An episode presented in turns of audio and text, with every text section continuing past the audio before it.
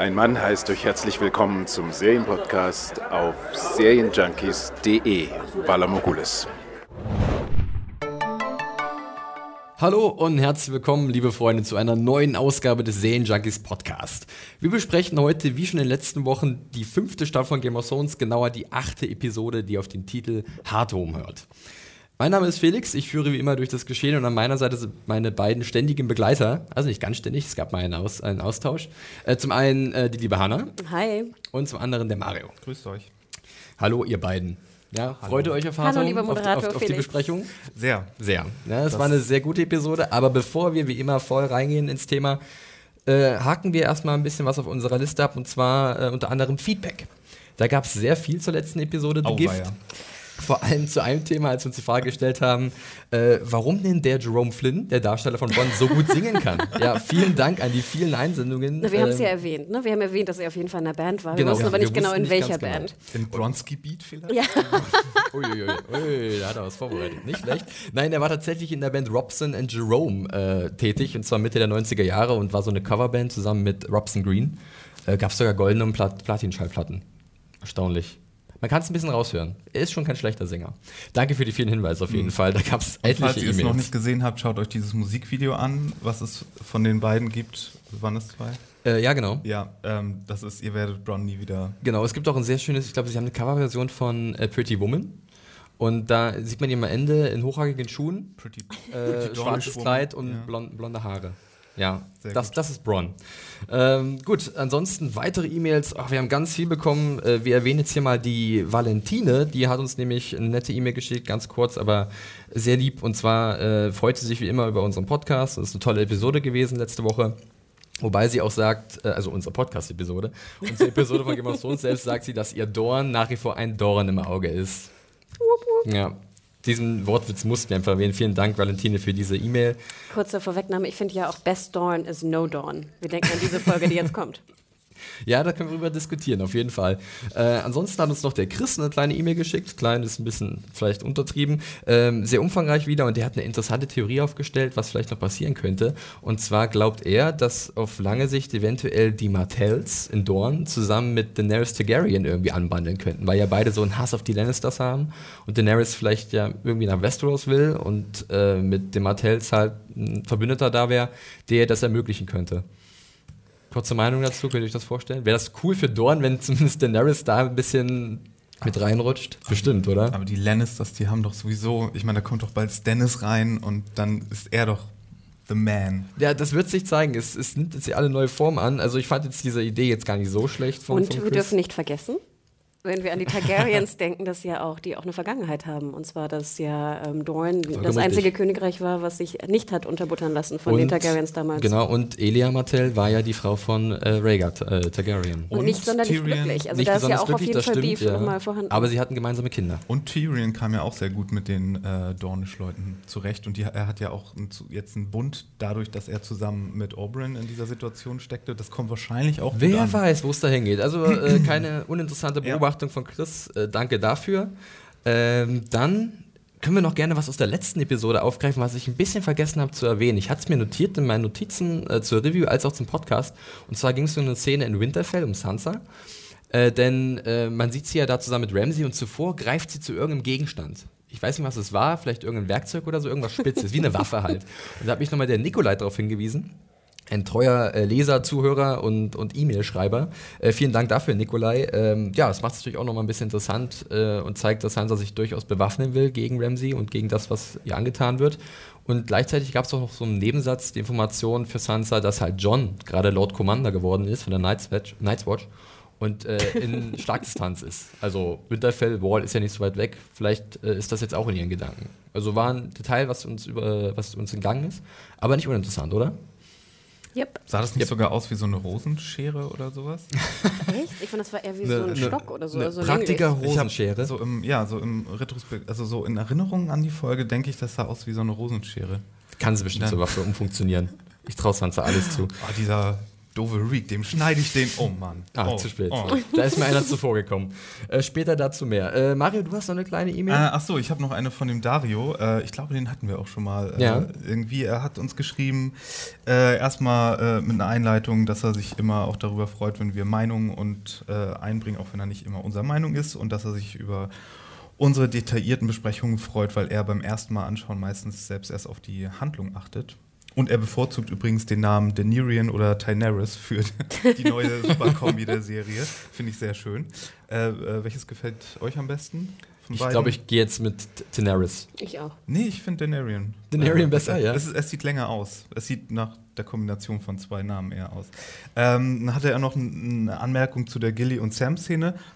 Fand das auch nicht so klasse, aber er könnte sich vorstellen, dass die, die Macher sich das so gerechtfertigt haben, dass Gilly ja schon von Cruster so oft ähm, äh, vergewaltigt wurde und sie das deshalb vielleicht nicht so schlimm fanden. Er findet das auch nicht so gut, aber Ja. ja, ich, ich glaube, das Unangenehme war auch vor allen Dingen, das war eher eine Szene für Sams Charakterentwicklung und überhaupt nicht für Gilly. Ja. Und deswegen war das so, ja, nochmal noch mal doppelt unschön eigentlich. Und dann hat er am Ende noch eine ganz andere Theorie, die ich eben vorlesen äh, möchte. Meint ihr nicht auch, dass es auch noch sehr spannend werden könnte, wenn Stannis nach Winterfell kommt und dort möglicherweise auf Brienne trifft? Brienne diente Renly, als dieser von dem Schattenwesen umgebracht wurde. Und ich meine mich zu erinnern, dass sie glaubt zu wissen, dass Stannis dahinter steckt.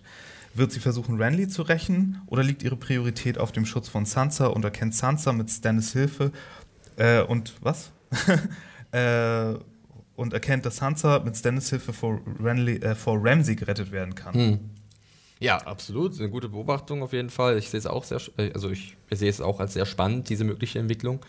Äh, da ja auch Brienne geschworen hat, dass sie Rache üben will für, äh, für Renlys Tod. Und dieses Schattenwesen hatte ja auch die Konturen von Stannis, wenn wir uns genau daran erinnern. Was ich selbst überhaupt nicht gesehen habe damals. Ja, Für mich war- war das vielleicht war ein schwarzer bisschen dunkel. Ja, ja, Und, aber ja. sie haben dann später so oft erwähnt, äh, dass es, oh, das hatte das Gesicht von Stannis, das haben sie so oft erwähnt, dass ich mir kaum vorstellen kann, dass es nicht irgendwie dazu kommt, dass äh, Genau. Brienne also, ja. an, an, ich ich glaube nicht, dass es jetzt gleich so passiert, weil ich glaube, also ich persönlich glaube, dass Stannis jetzt auch so, wie er in die Handlung jetzt eingeflochten wurde, erstmal erstmal jetzt ein großer Player wird Mhm. und auch für länger, weil äh, vorher war er eher so ein Unsympath und jetzt wurde er uns auch durch so andere Szenen sympathischer gemacht und ich glaube, er wurde gerade so dahin gegroomt, dass wir ihn jetzt erstmal länger als großen Player haben. Ja. Aber ich kann mir vorstell, schon vorstellen, dass so im, im, im längeren Spiel, was dann ansteht, Brienne mit Stannis da schon noch irgendwie eine Rechnung auszutragen hat, weil es wirklich so oft erwähnt wurde mit, er sah aus wie Stannis, der Schattenjunge. Ja.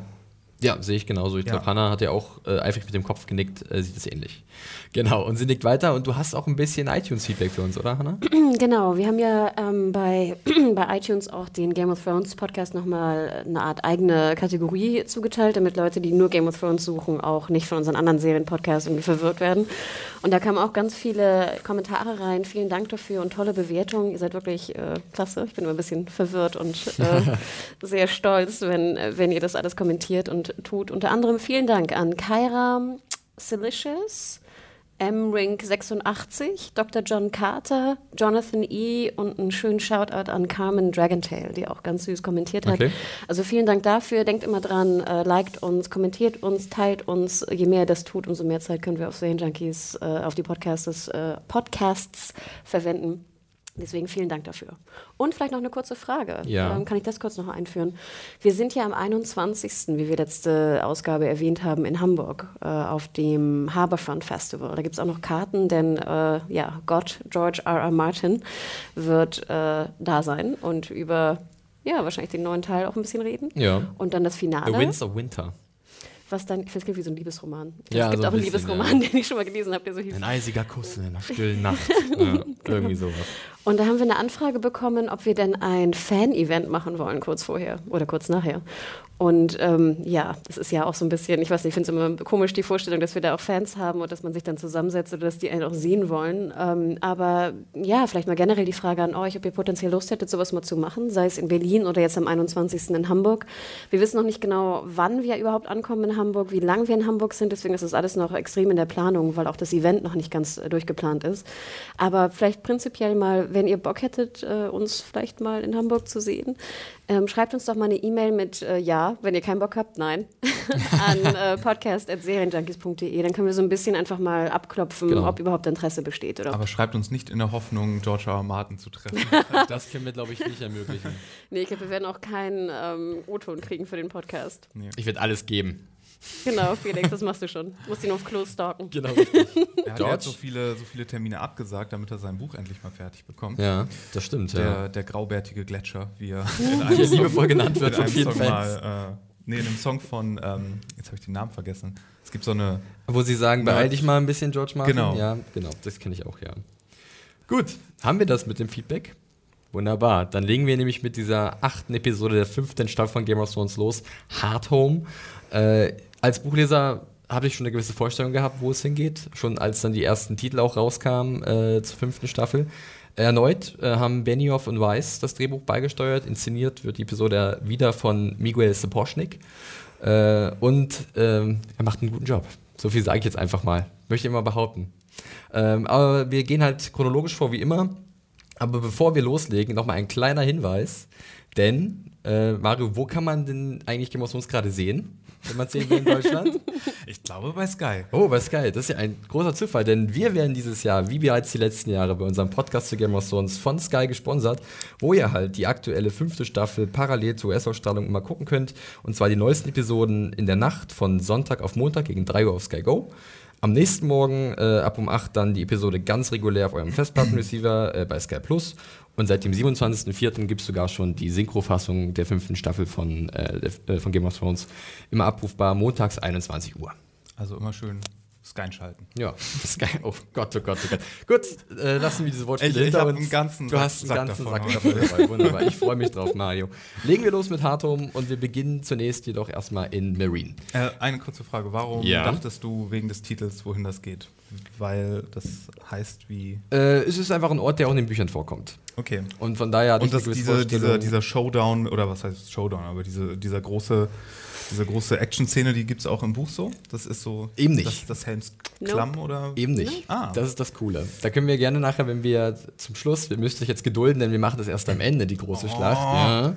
Ja. Äh, da können wir gerne ein bisschen drüber reden, ohne zu viel aus den Büchern vorwegnehmen zu wollen, sondern einfach nur mal vielleicht auch unsere Überraschung als Buchleser, Hanna, dass jetzt sowas kommt. Ach, vorweg, ihr Bußnobs, ihr habt doch gar keine Macht mehr über uns hier. Ihr Das stimmt. wisst doch Wir, fast wir, gen- büßen immer mehr, wenig. wir büßen immer mehr davon ein. Ich muss jetzt nochmal als Ausstattungssnob ja das erste sagen, was mir aufgefallen ist in der ersten Einstellung. Und zwar, sie haben endlich diese super billo aussehende Halle neu gemacht. Und ich dachte so, yay, genius, Du meinst Marine jetzt- sieht meinst wieder jetzt gut Marine, aus. Ja, genau. Also äh, wir befinden uns am Anfang der Episode, obwohl eigentlich müsste ich mal fragen, Intro, irgendwas aufgefallen? Nicht, weil alles ist so wie immer.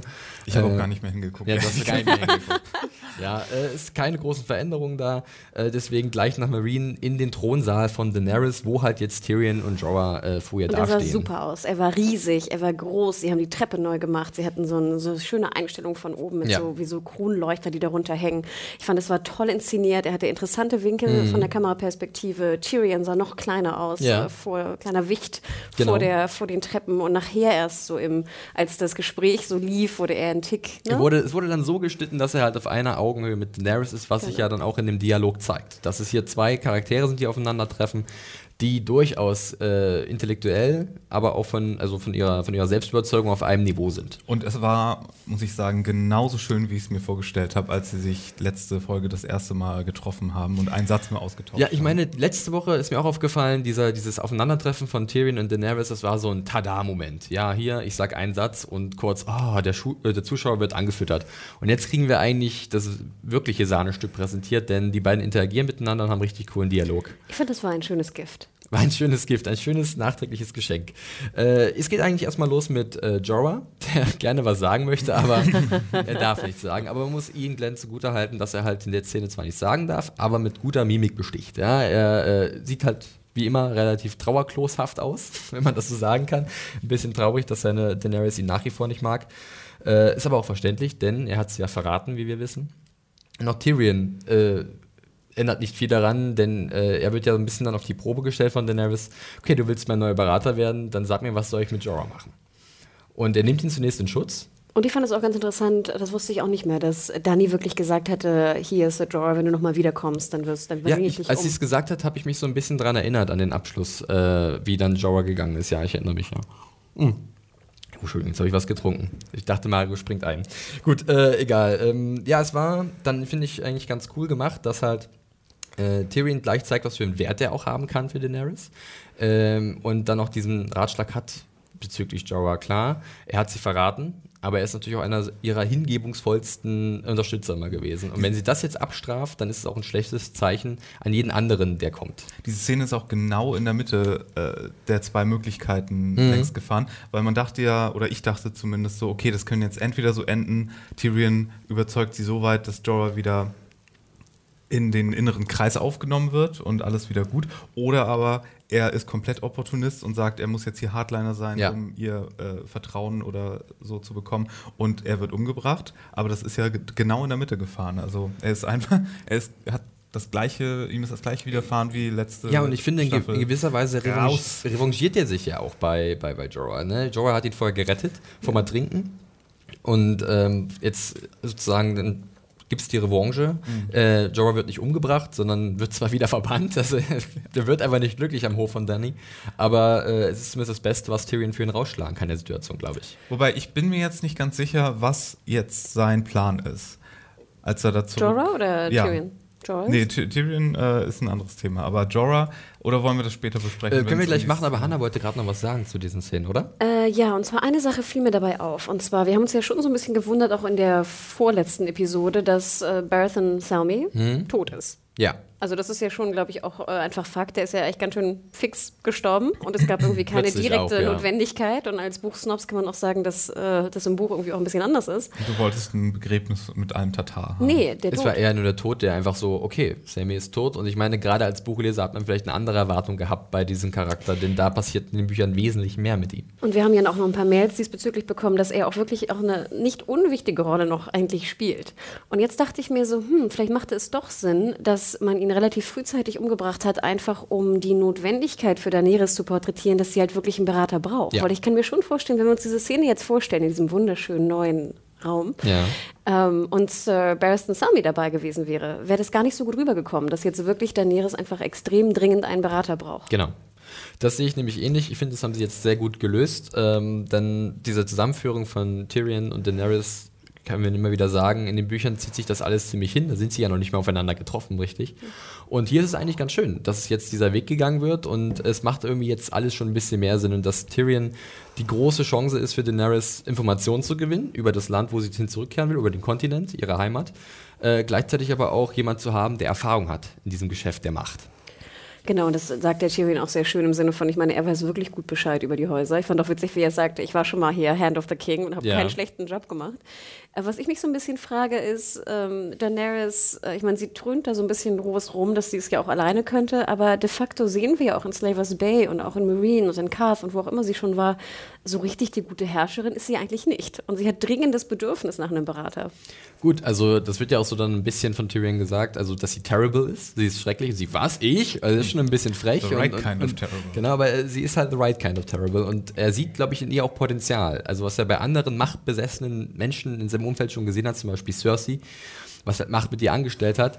Äh, ich glaube, diese Gefahr sieht er so extrem bei Daenerys nicht. Klar, die ist da, aber ich denke, er sieht das Potenzial, dass Daenerys zu einer richtig guten Herrscherin aufsteigen kann mit den richtigen, äh, mit der richtigen Entwicklung. Also sie hat sich ja dafür entschieden, Hista zu heiraten. Sie hat den Kompromiss gemacht, diese, diese Kampfarenen zu eröffnen. Sie ist halt noch lernfähig. Sie ist ne? Da gibt es noch eine lernfähig, Learning genau. Curve irgendwie. Ja, richtig. Und die ja, das- glaube ich, das- bei Cersei nicht mehr vorhanden Und war. dann kommt, glaube ich, dazu, das habe ich zumindest für mich in diesen Szenen so gelesen, dass er doch irgendwie von ihr so ein bisschen fasziniert ist. Also Daenerys hat nun mal eine extreme Ausstrahlung und äh, Jorah hat es in den Folgen zuvor gesagt, sie hat seinem Leben einen Sinn gegeben. Ob jetzt Daenerys jetzt schon Tyrions Leben wieder einen Sinn gibt, klar, er sagt so ein bisschen, wegen ihr hat er überhaupt gesagt, okay, ich komme mit Varys mit.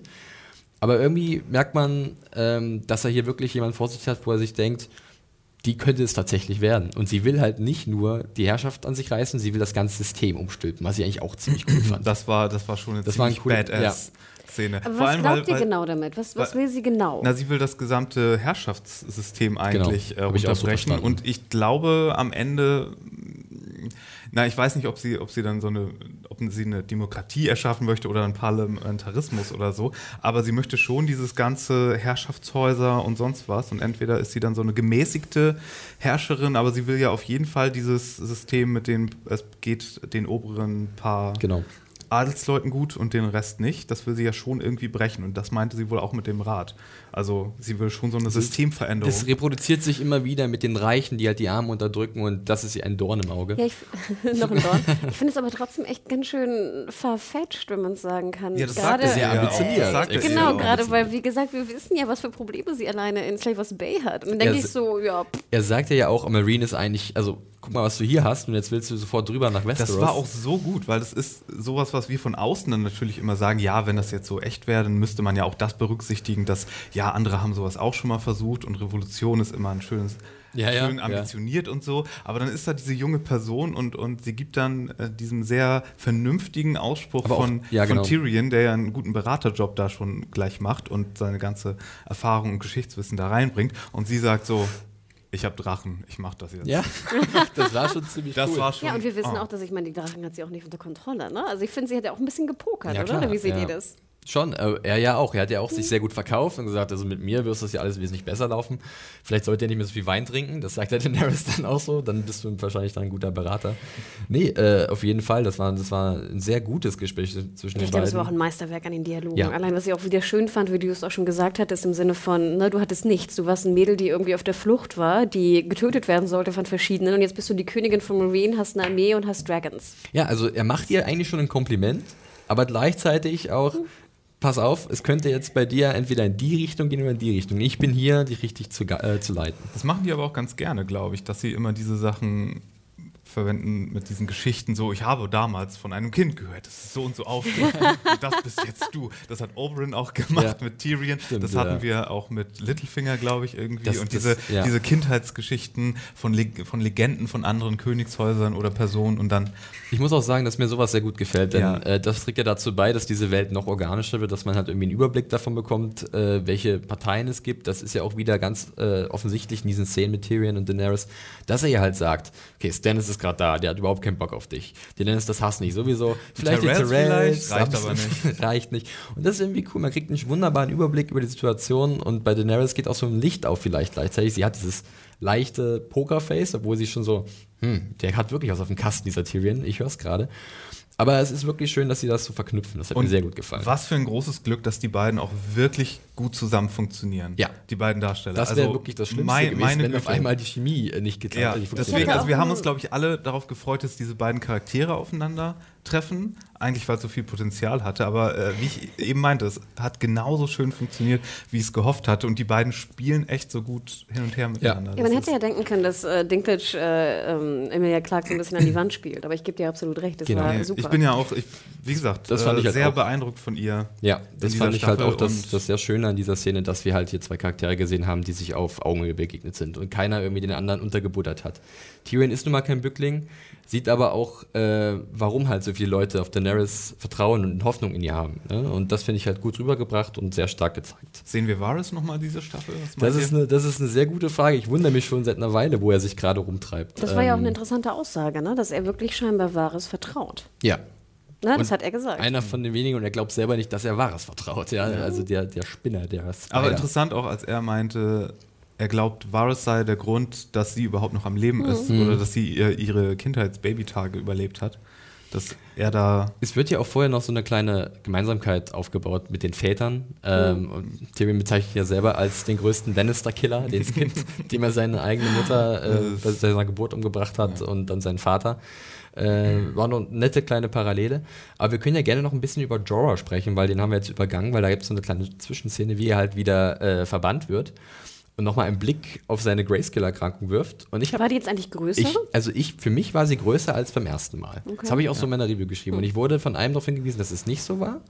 Und ich dachte, nö, doch, für mich sah es ein bisschen weitflächiger. Nicht extrem, aber ein bisschen größer So, aus. also ich äh, habe da jetzt komplett. Weiß nicht, was er, was er da vorhat. ja, Er will für sie kämpfen irgendwie. genau. Er In den kehrt Fighting jetzt zurück zu seinem ehemaligen Sklavenhalter. Aber, aber ist das jetzt so ein Plan, nochmal sie zu beeindrucken? Weil ich glaube nicht, dass er das auf diese Weise nochmal in dem Umfang machen kann, dass sie dann sagt, oh, jetzt hat er aber hier ganz toll gekämpft, jetzt ist er hier mein, mein Champion wieder. Oder aber hat er jetzt irgendwie andere Pläne oder vielleicht sogar Rache oder was anderes oder also ich denke ja fast schon, da sind wieder die Pferdchen ein bisschen mit dem Mario durchgegangen und er denkt sich, okay, er geht jetzt da in die Fighting Pits. Er steckt alle mit Grayscale an, aber mit einer und dann und dann sagt er hier Daenerys, das ist mein Geschenk an mich, deine Steinmenschenarmee. Brauchen wir müssen wir das nur noch irgendwie hinkriegen, dass irgendwie so jemand wie Kyburn kommt und das irgendwie so ein bisschen unter Kontrolle hält, aber Wie immer, Mario, eine sehr interessante Theorie. Interessant ist zum Glück in diesem Fall äh, in verschiedener Art und Weise auszulegen. ja, ich glaube eher weniger daran. Ähm, mir ist eher aufgefallen bei den Ich stelle Szenen. mir gerade vor, wie er so. Mit seinem Und jetzt weiter. Kette. Grayscale-Kette. Ja, jeden immer weiter berühren. Nee, was mir bei der Szene so ein bisschen, also nicht negativ aufgefallen ist, aber was mich halt, was immer wieder auffällt bei Jorah, ist, dass er es einfach nicht lernt. Also er kann Daenerys nicht aufgeben anscheinend. Ja, aber ne? was ist, was ist ja noch auch mal, aber hat sie noch denn mal, davon? Jungs, Jungs. Was hat sie denn davon, was, wenn er für sie jetzt da bei den Aber Turnieren da nochmal, kämpft? Jungs, Ich weiß, er, ist jetzt ja. in, er ist jetzt in Marine. Ja. Er, ähm, seine Königin hat ihn sozusagen nochmal verbannt, zum zweiten Mal. Er hat Grace. Lern es, Junge. Was soll er denn machen? Ich glaube, das ist Er einfach könnte jetzt aber so, alles andere machen. Also denn? entweder hat er jetzt einen Plan im Sinne von, er macht seiner Königin noch ein letztes Geschenk, während er noch am Leben ist und er hat irgendwas Tolles vor für sie.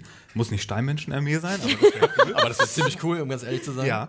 Oder aber er hat, was ich aber nicht glaube, jetzt irgendwie, ich glaube nicht, dass er sich irgendwie rächen Nein, würde dafür, dass ich er Nein, dann hätte er sie ja wär- angetickt vielleicht. Nein, ja, aber ich, also irgendwie so ich, einen ich, Plan scheint er ja zu haben, weil also- sonst hätte er alles mögliche andere machen können. Nein, also ich denke schon, das ist einfach jetzt so die, die Verzweiflung, die aus ihm spricht. Ich glaube, er macht jetzt das, was er am besten kann. Er ist ein Kämpfer, also geht er zurück kämpfen. Ähm, er versucht vielleicht noch einmal sozusagen seinen großen Gladiateursieg zu ja, feiern in aber der sie großen mag Arena. ja nicht mal diese Arenenkämpfe, deswegen. Ich kann, ich kann nur ganz nüchtern sagen, ich glaube, es ist wichtig für den Plot. Oho. Ich glaube, es hat eine Bedeutung, dass er halt nicht sich ver verabschiedet, ganz einfach. Ähm, Ja, klar. Und von, also, Wir, es war jetzt nicht das Ende. Das, das- wird also ja nochmal kommen. in ich- Ja, und wie geil bitte. Ich freue mich schon so riesig auf den, auf den Gladiateurkampf wieder. Ja, Vor der der, kommt in der großen Arena. Wir haben ja auch nochmal erwähnt, das war ja die kleine Arena vorweg. richtig. Ne? Und also eine von vielen kleinen. Jetzt jetzt Oder- in, in oder- Pit. Oder er löscht jetzt, genau. Okay. Genau. Er löscht mit seinem Grayscale das gesamte Gladiatorensystem aus, damit sie sozusagen das nicht weiterführen. Seid ihr nicht das ist unterhalten? Sein, und das ist sein Geschenk für sie, Okay. dass äh, sie nicht gezwungen wird, die Sachen offen zu halten, weil sie es hasst. Du meinst, muss, einfach- es, muss, die, Okay. muss die Sache schließen meinst und einfach- dann in eine ja. Quarantänezone verwandeln oder sonst was. Das ist vielleicht nicht besser, aber du meinst also, er will irgendwie ihre Gunst weiterhin für sich gewinnen. Dass er einfach Nee. Jorah durch und durch ist. Ja, eigentlich. vielleicht, aber vielleicht auch eher in dem Sinne, er weiß, dass er die Gunst nicht mehr bekommt, aber Okay. er macht ihr noch ein letztes Geschenk. Ah, selbstlos er, so also. Genau. Okay. Und ich glaube, dass, dass sie dann diese, diese, ja, das, das, das gefällt Das mir. Da bleibe ich jetzt. Ich glaube, es ist ja auch so ein bisschen diese, diese Ehre des Ritters, das, die er nun mal hat, dass Ja. wenn er jetzt den, den Kampf, ne, den großen Kampf gewinnt, dann hat er irgendwie was gut. Ich glaube, es ist mehr so diese alte Tradition und sein, Ja, das hatten wir sein schon letzte Wobei, das ist ja wirklich so was. Mittelalterliches, Mhm, was genau. in Westeros eher gang und gäbe war. Diese, diese Queen of Beauty and Love, die immer bei jedem Turnier bestimmt Ja. wurde vom Gewinner des Turniers. Gut, ist ein, glaube ich, Essos jetzt nicht so verbreitet, aber klar, er hat dieses alte Mindset und vielleicht erhofft er sich was davon.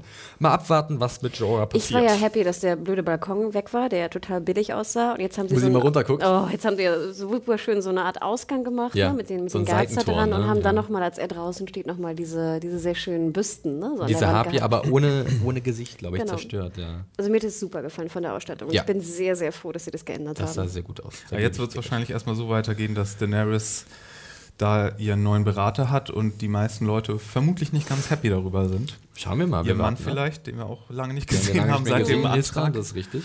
Ich bin auf jeden Fall gespannt, äh, ähnlich wie ihr. Ähm, aber wir sind jetzt mit Marine schon wieder durch. War ein cooler Handlungsstand. Wir machen gleich weiter in Essos und zwar mit Bravos. Hey, Bravos. Ich war wieder happy, denn diesmal sehen wir noch mehr von der Stadt, als wir schon gesehen haben. Ich Und fand es sah super fantastisch gut. Ja. aus. Holy shit, es sah noch besser aus. Richtig. Wir sehen jetzt hier Arya, äh, beziehungsweise Lana, äh, eine einfache Verkäuferin von Austernmuscheln. Sie durfte und wieder ein neues Kostüm an. Neues Kostüm, neue Frisur. Neue Frisur. Fanden Sie nicht, dass sie so ein bisschen aussah wie so ein Matador? Ich fand's äh, mit den Hörnchen. Ja, was? mit dem ich Hörnchen und so mit diesem Westchen, so einem Bolero-Westchen, Ja, was ja. sie trug. Na, sie ist jetzt unterwegs äh, in Bravos. Ich fand's sehr cool, war ein cooles Setting. Äh, man hat dort den Eindruck bekommen von wieder so einer lebendigen Stadt, äh, wie so ein Fischmarkt und überall ist was los und sie äh, fährt halt mit ihrem Wegelchen da durch. Hat mir sehr gut gefallen. Euer erster Eindruck? Das war ziemlich stark. Und ich fand, Das es war ziemlich stark. Nein, es war bombastisch, wie du schon sagtest. Wir haben da ja wirklich sehr, sehr viele Komparsen gesehen. Wir haben sehr viel, wie du sagst, diese Marktatmo, die war förmlich greifbar. Ne? Sie, man fühlte sie. Ich fand die Erzählstruktur auch cool. sie Mhm. diese Montage, Genau, sie ja. berichtet es ja mehr oder weniger Dieses hier unserem. Rollenspiel, wie das inszeniert Genau, war. und du weißt nicht genau, ist es jetzt oder ist es nicht? Oder war das schon? Oder wie viel Zeit ist vergangen? Es war, war Oder ist das ein Plan, der gerade umgesetzt wird? war ja, super. das war, das war sehr gut. Ich dachte allerdings, als sie ihm dann mit dem, äh, mit dem Dressing seine Auster würzt, ich dachte, das wäre schon der auch. das wäre schon Gift, ja. Dachte ich. Ich, ich dachte nicht, dass sie erst hier sozusagen die Methode zeigen, die dann später erst Ja. zur Handlung, zum Handlungspunkt wird. Aber ja, okay, dann müssen wir hier wohl noch einen Umweg fahren. Genau. Ja, Wobei ich jetzt ein bisschen verwirrt bin, was das House of Black and White angeht. ja. Wir hatten doch etabliert, als Jaqen Hagar eingeführt wird, dass diese Assassinen diese drei Kills irgendwie verschenken oder wie hat Arya das damals bekommen? Na, das war ja eine andere Geschichte. Sie hat ja die beiden befreit, ne? Ja. also ihn und Beißer und hieß, ja, hieß er Beißer? Roach und Biter waren, glaube ich, die Namen. Genau. Und ich glaube, er bedankt sich ja bei ihr durch diese drei. Genau, das war einfach Okay. nur random. Gut. Genau, das war nicht die allgemeine Gut. Regel, das war jetzt hier eine Art von Bedank Aber Bedankung. wer, wer entscheidet denn, dass der Mann jetzt sterben muss, den wir da gesehen haben? ist eine sehr gute Frage. Ist das, ist Ja, das, das- das- wird das in dem großen Rat des Hauses von Black and White äh, beschlossen und dann irgendwie ich stimme für den bösen Gambler, äh, ja. Gambler Na, ich fand das, äh, prinzipiell erzählt er ja, dass halt jemand in, diesen, in das House of Black and White gekommen ist und das äh, erfragt hat vom Gott. Und ich dachte mir, wie geil bitte, wenn du so in die Kirche gehst und sagst irgendwie, keine Ahnung, ich wünsche mir das und das. Und dann gibt es da so hinter der Kirche irgendwie so einen Raum, wo dann abgestimmt wird, ob das Wo jetzt so gemacht mit- wird Ja, ja, oder das, nicht. ist, das genau. ist die Frage. Okay, kannst du da einfach hingehen und einen Kill bestellen? Es gibt- oder, oder wird das hat dann noch abgestimmt oder dann wird der, der God of Death befragt, ob das jetzt klar geht, ob das Vigilante-mäßig. Ich fand, er hat jetzt auf jeden Fall nur gesagt, dass halt jemand vorbeikam und dass er das erfragt hat und dass es Ja. halt durchging, wie auch immer das nun durchging. Also wenn ich mich recht erinnere, Und ich fand es ganz gibt's, geil. Gibt's in, ja, ich finde das auch so cool. Gibt es in den Büchern äh, so eine Szene im House of Black and White, wo halt auch ein Rat tagt, wo verschiedene äh? Leute kommen. Ich weiß aber nicht, was sie genau da mal besprochen haben. Es ist eine gute Frage, wie das festgelegt wird, wer jetzt unbedingt sterben muss. Aber sie gleichen ja mit dieser Tat dann wirklich eine extreme Ungerechtigkeit aus. Und vielleicht sind sie auch so ein bisschen selbstlos in dem Moment. Diese, Nee, klar, aber, aber machen sie das dann nur, wenn das dem der Gesellschaft in irgendeiner Vielleicht um die Form Waage dient, zu halten, Oder ja. machen sie das wirklich aus so einem Vigilante-Gedanken heraus, um Weil die ich meine, Welt zu bessern? Arya hätte sich ja auch Leute? andere Tode wünschen können. Sozusagen Ja. Tode von Leuten, die jetzt nicht vielleicht böse waren. Ja, ja. Und hätten sie es dann trotzdem gemacht oder nicht? Und würden Sie das auch machen bei, was weiß ich, Königen? Genau. Oder würden Sie das dann auch machen, Mhm. wenn die moralische Lage vielleicht so ein bisschen eher so eine Grauzone Ja, das stimmt. Es ist halt alles sehr mysteriös und ein bisschen das- undurchsichtig. ja. Ja. diese Motivation und warum sie was machen, ähm, ist im, im Dunkeln, im Verborgenen. Ja. Äh, gute gute Im Black. Beobachtung. Ja, genau. Im, im Weil schwarzen Teil manchmal, des Hauses of manchmal Black ist and es White. ja eben nicht so ganz schwarz und weiß. Ich fand aber Genau. trotzdem halt sehr geil, was für, eine direkt, was für ein direkter Glaube, dass du dir irgendwie was wünschst, in Anführungsstrichen, in einem, in einem, äh, ja, in einem religiösen um, Umfang und dann wird das erfüllt. Und wir haben das ja auch schon, diese Art von direkte, direkten, äh, direkter Religion haben wir ja auch schon beim Lord of Light gesehen. ja, ja, das ist richtig. Ja. Wolltest du nicht noch eine Theorie unterbringen hier, die Ähm, jemand geschrieben hatte? Ich überlege gerade. Nee, ich glaube nicht, nicht an dieser Stelle. Okay. Ich glaube nicht. Aber was ich noch dazu sagen wollte ist, also ich finde es auch sehr cool, was sie jetzt machen mit Arya. Ähm, ich kann jetzt auch noch ein bisschen was aus den Büchern so ein bisschen erzählen, also nicht direkt, äh, denn äh, sie straffen das, also sie, sie packen das alles ein bisschen zusammen, sie fassen es zusammen. Ähm, sie kombinieren so einzelne Dinge ihrer Ausbildung in einen Strang und das finde ich ziemlich cool. Es gibt so eine kleine schöne Anspielung zwischendurch an einer, eine ihrer äh, Pseudonyme im, im, im Buch und zwar nennt sie sich da für eine kurze Zeit Cat of the Kennels und sie läuft halt durch die Kennels und dann sieht man eine Katze vor ihr herlaufen. Das war vielleicht so ein kleiner Fingerzeig für den Autoren. Ich weiß es nicht ganz genau, fand ich aber sehr nett, wenn es denn so gewesen ist. Ähm, und ich finde es jetzt gut, dass es doch jetzt relativ flott geht mit ihr und ihrer Ausbildung. Ähm, das mit diesem Gambler, diesem Typen, der halt Schiffsversicherungen anscheinend verkauft und seine Kunden dann einfach abzockt. Ähm, finde ich gut, wie das dann eingeführt wird und dass sie dann auf den Trichter gebracht wird von Jaqen relativ, also ohne dass er viel machen muss, dass dieser äh, Mann ungerecht handelt.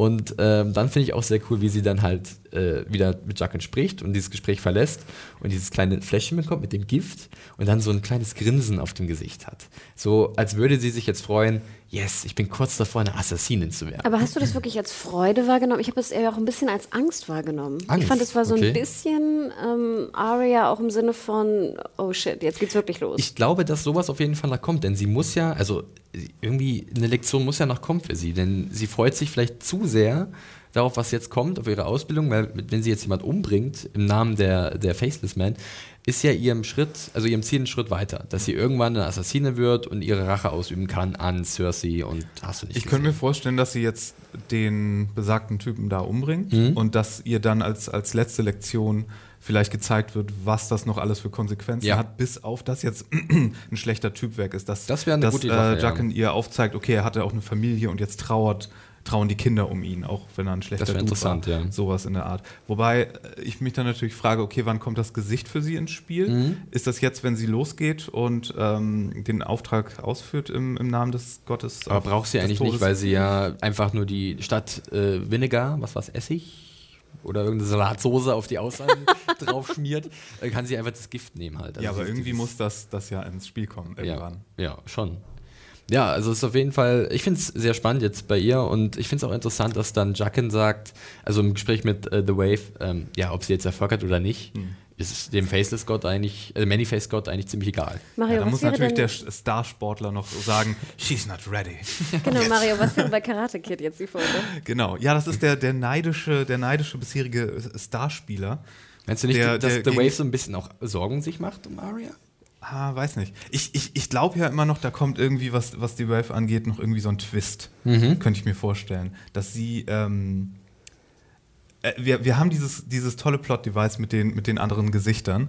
Und ich, ich, ich könnte mir fast vorstellen, dass. Ähm, deswegen fragte ich, ob du deine eine Theorie da noch unterbringen willst, aber das kommt dann wohl später. Aber ich könnte mir fast vorstellen, dass an irgendeiner Stelle, wenn nicht hier direkt in, in Bravos, aber dass an irgendeiner Stelle in, in der gesamten Story nochmal sowas kommt wie, oh, diese Person war in Wirklichkeit diese Person die ganze Zeit. Und dann ta ta ta. Ah, Mario, jetzt weiß so, ich, welche, ach, welche so Theorie Gesicht abgezogen wird, so Ja, wie bei genau. Mission Und- Impossible. und genau. Spätestens Ah, jetzt okay. ist mir einfach eingefallen, welche Theorie du meinst, die ja, Ja. gar nicht meine Theorie war, sondern die von einem äh, Twitter-User, der uns angetwittert hat. Und zwar war das, lass mich kurz nachgucken, fatdamon87. äh, und zwar hat der uns ein Bild geschickt, auf dem man Serial Pharrell sieht, ja, den Schwertkämpfer, Mhm. unter dem Arya 1 das Fechten gelernt hat. Ähm, der halt von, vom Tod spricht, der irgendwann jeden er erreichen wird. Und auf der anderen Seite ist halt Jaqen Hagar, der halt ähnliche Worte in seinen Mund nimmt. Mhm. Und äh, da ist vielleicht die Verbindung, dass Cyril Farrell von Anfang an vielleicht in Diensten des Many-Face Scott stand. Vielleicht ist das sogar Jacken. Wobei das ein bisschen sehr hergeholt wäre. Ja, also Cyril Farrell-Fans. Äh, Mario, du magst ja die Figur sehr gerne. Ich mache die sehr gerne Ja. und ich will, will auch gerne, dass sie zurückkommt. Und äh, jetzt fällt mir gerade ein, vielleicht wäre das ja cool, vielleicht ist ja The Wave, vielleicht ist sie ja Serial Pharrell. Mario. Aber, endless, müsst, aber müsste der endless. Körper nicht irgendwie passen? Naja, ich, wir wissen ja nicht, wie, wie, inwieweit das mit dem, mit dem Gesichterformwandeln irgendwie funktioniert. Ob du wirklich nur meine, war so der alte anderes Mann, Gesicht- der, der Jaqen war, war das seine Körpergröße, seine Statur? Also im Endeffekt hat er ja doch die kompletten Charakter von ihm Der hatte übernommen, ziemlich oder? viel, der hatte ziemlich viel Kutte an. Ja, also das, das konnte, man schlecht, ja. konnte man schlecht sagen. Aber wir wissen ja wirklich noch nicht, wie das funktioniert. Ob die jetzt nur so ein Gesicht raufgezaubert bekommen oder ob auch wirklich die komplett in Körperform wandeln können. Das wäre auch nochmal interessant zu wissen. Ja, auf jeden Fall. Also ähm, ich mochte auch diesen Hartgestrang sehr gerne. Also ich fand es auf jeden Fall cool, diese Örtlichkeit nochmal zu sehen. Bravos, das war ein schöner Blick, diese wegligen Straßen. Äh, und auch, was mit Arya jetzt passiert und äh, was jetzt die Weiterentwicklung für sie bringen wird. Also ähm, wir wissen ja nach wie vor, dürfen wir nicht vergessen, äh, Mace Tyrell wurde nach Bravos entsandt, zusammen mit Marin Trant, der auf ihrer Liste steht. Ähm, wer weiß, vielleicht trifft sie bald auf ihn. Ich bin sehr gespannt. Ich fand auch beide Teile jetzt, die wir hatten, also die ähm, Tyrion-Dani-Geschichte und auch die äh, Bravos-Geschichte, fand ich, waren auch zwei schöne Beispiele. Wir haben ja viele Kommentare, lesen wir immer, dass wenn die Serie sich zu weit vom Buch entfernt, dass es dann schlecht wird. Mhm. Ich finde aber, diese beiden zeigen uns eigentlich auch, wer weiß, ob es jetzt weit vom Buch ist, das wissen wir bei, bei Tyrion und Dani ja nicht wirklich, weil es noch nicht stattgefunden was, hat. Was George davor hat. genau. Ähm, aber auch in Bravos, wie du jetzt schon zum Beispiel sagst, dass sie halt Sachen zusammengefügt haben. Sie haben ja auch eine komplette andere Storyline in Bravos einfach weggelassen. Ne, was ich sehr gut finde, Ja. was mit der Wall zusammenhängt, Ja. die ich extrem langweilig fand im Buch. ähm, und ich finde, das sind so Kleinigkeiten, die ich sehr positiv finde. Und Genau. da würde ich auch sagen, nö, manchmal, wenn sie abdriften, ist es auch gut. Richtig. Sehe ich ähnlich. Also ähm, ich habe da nicht viel auszusetzen an diesen Szenen und äh, bin da jetzt nicht so ein krasser Buchsnob, der sagt, ich muss unbedingt das sehen, weil manchmal in den Büchern wird es halt zu lang. Und da hat sich halt der George ab und zu ein bisschen vielleicht äh, verrannt und so ist es halt, gerade bei so einem komplexen Werk. Und hier suchen sie sich die richtigen Sachen raus und kombinieren die wunderbar und äh, dann gefällt das auch mir sehr gut. Mario kann dazu natürlich nichts sagen, ist aber nicht schlimm. Nee, ich, ich bin gerade nur gedanklich so ein bisschen abgedriftet. Ich denke gerade nach, ob irgendein Charakter weg war oder wir dachten, oh, der hätte jetzt eigentlich tot sein müssen und ist dann aber wiedergekommen. Und wo ich dann irgendwie jetzt so eine, so eine Theorie draus machen kann, so in Wirklichkeit ist, ist das ein. Du denkst immer noch, wer The Wave sein könnte. Nee, nicht The Wave, sondern dass, dass der irgendjemand aus dem Haus auf Black and White Okay. ist oder irgendjemand. Da musst du dich wohl Ah. noch ein bisschen gedulden, Mario. Das, da, da steckt so viel soapige Möglichkeiten drin. Okay, weg mit der Lindenstraße. Ähm, gut, wirklich. Äh, wir lassen Bravos jetzt hinter uns, ne? Da haben wir alles gesagt, was wir sagen wollten. Äh, und machen weiter in King's Landing. Oder besser gesagt, äh, in der Sept of Baelor, in einer dunklen, feuchten, modrigen Zelle, in der Cersei vor sich hinrottet, nachdem sie letzte Episode da reingeworfen wurde. Ja, ist ziemlich heftig, was ihr da widerfährt. Sie wird äh, körperlich und seelisch gebrochen, unter anderem von der Septa Unella. äh, Septa Unella, ges gespielt von Hannah Weddingham. Ich Das klingt so ein bisschen wie Urinella.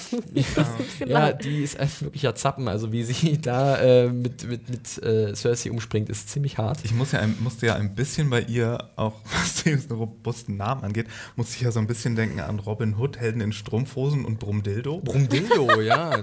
Die habe ich geliebt. Meine, Lieblings, meine Lieblingsfigur in Helden in Strumpfhosen. Brumdildo. Ähm, ja, äh, wie gesagt, äh, Cersei geht's gar nicht gut. Ähm, die denkt auch die ganze Zeit an Tommen und ich finde, äh, es ist ziemlich stark gespielt von Lena Headey erstmal am Anfang. Glaub, Aber dieser Knast, der macht die Leute auch schnell dreckig und ja, äh, da, da geht halt wahrscheinlich immer einer durch mit Resten vom Vortag und schüttet die in die Zellen rein. Oder Ja, so. ich meine, Ähm, wie lange soll sie jetzt da drin gesessen haben? Das kann schon ein Stückchen sein, eine Woche vielleicht? Weiß ich nicht. Das Ding ist ja auch in den Büchern wird ja auch nochmal geschrieben, dass sie ja auch zum Beispiel nicht schlafen darf. Das wird jetzt gar nicht erwähnt. Ne? Ja. Es klingt ja mehr, so, als ob sie nur nichts trinken darf, was ja gut, was schlimm genug ist. Aber äh, in den Büchern sind es, glaube ich, drei ähm, Nonnen, ne? die sich auch immer davon abhalten zu schlafen. Wenn du das irgendwie, ich glaube, mal drei, vier Tage hinter dir Ja. hast, ich glaube, dann ne, siehst du vielleicht Ja. auch so äh, Sie wollen halt schon ein Geständnis aus ihr herauszwingen. Äh, und es ist ja anscheinend auch die einzige Möglichkeit, dieser Tortur zu entkommen. Es kommt ja dann Kyburn in die Zelle und berichtet ihr so ein bisschen, was gerade so passiert.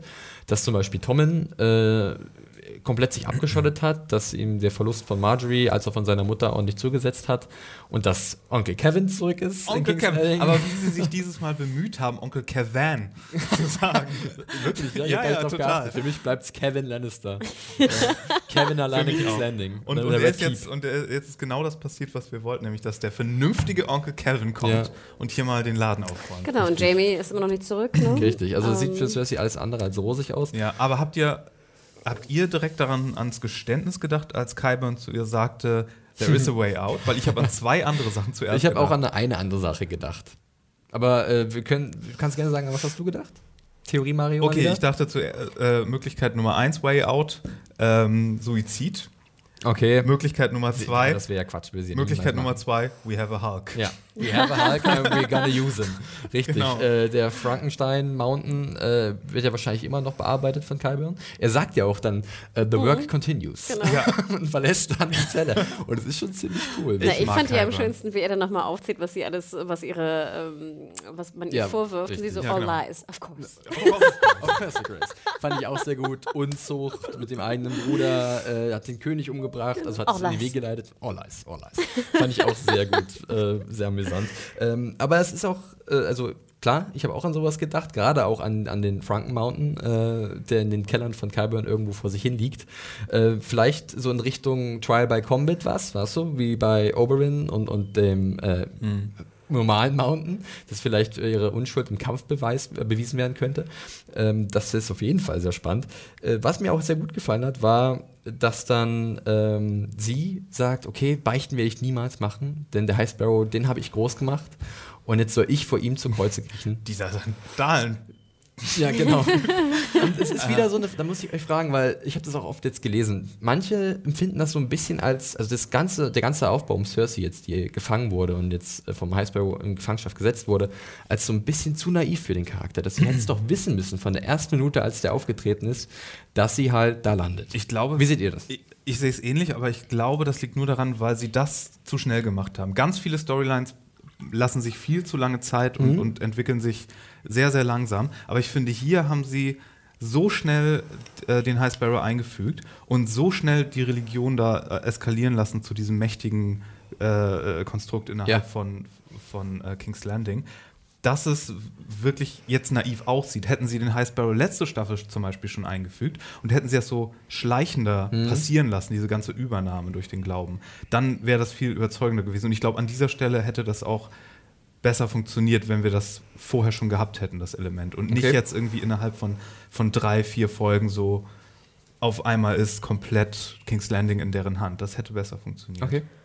Gebe ich dir recht, Mario? Hätte besser funktioniert. Ich fand es aber gar nicht so störend. Ihr wisst, dass ich ein großer Fan bin von Cersei. Und Mhm. Ja. wir wissen ja auch, dass es gibt eine Sache, die sie will. Macht. Ja. Und dafür geht sie jeden Weg. Und dafür ist sie auch ziemlich blind. Und auch ziemlich dumm oftmals, Ja. ne? um diese Macht zu erzielen. Das haben wir in Staffel stimmt. 4 gesehen, Staffel 3 gesehen.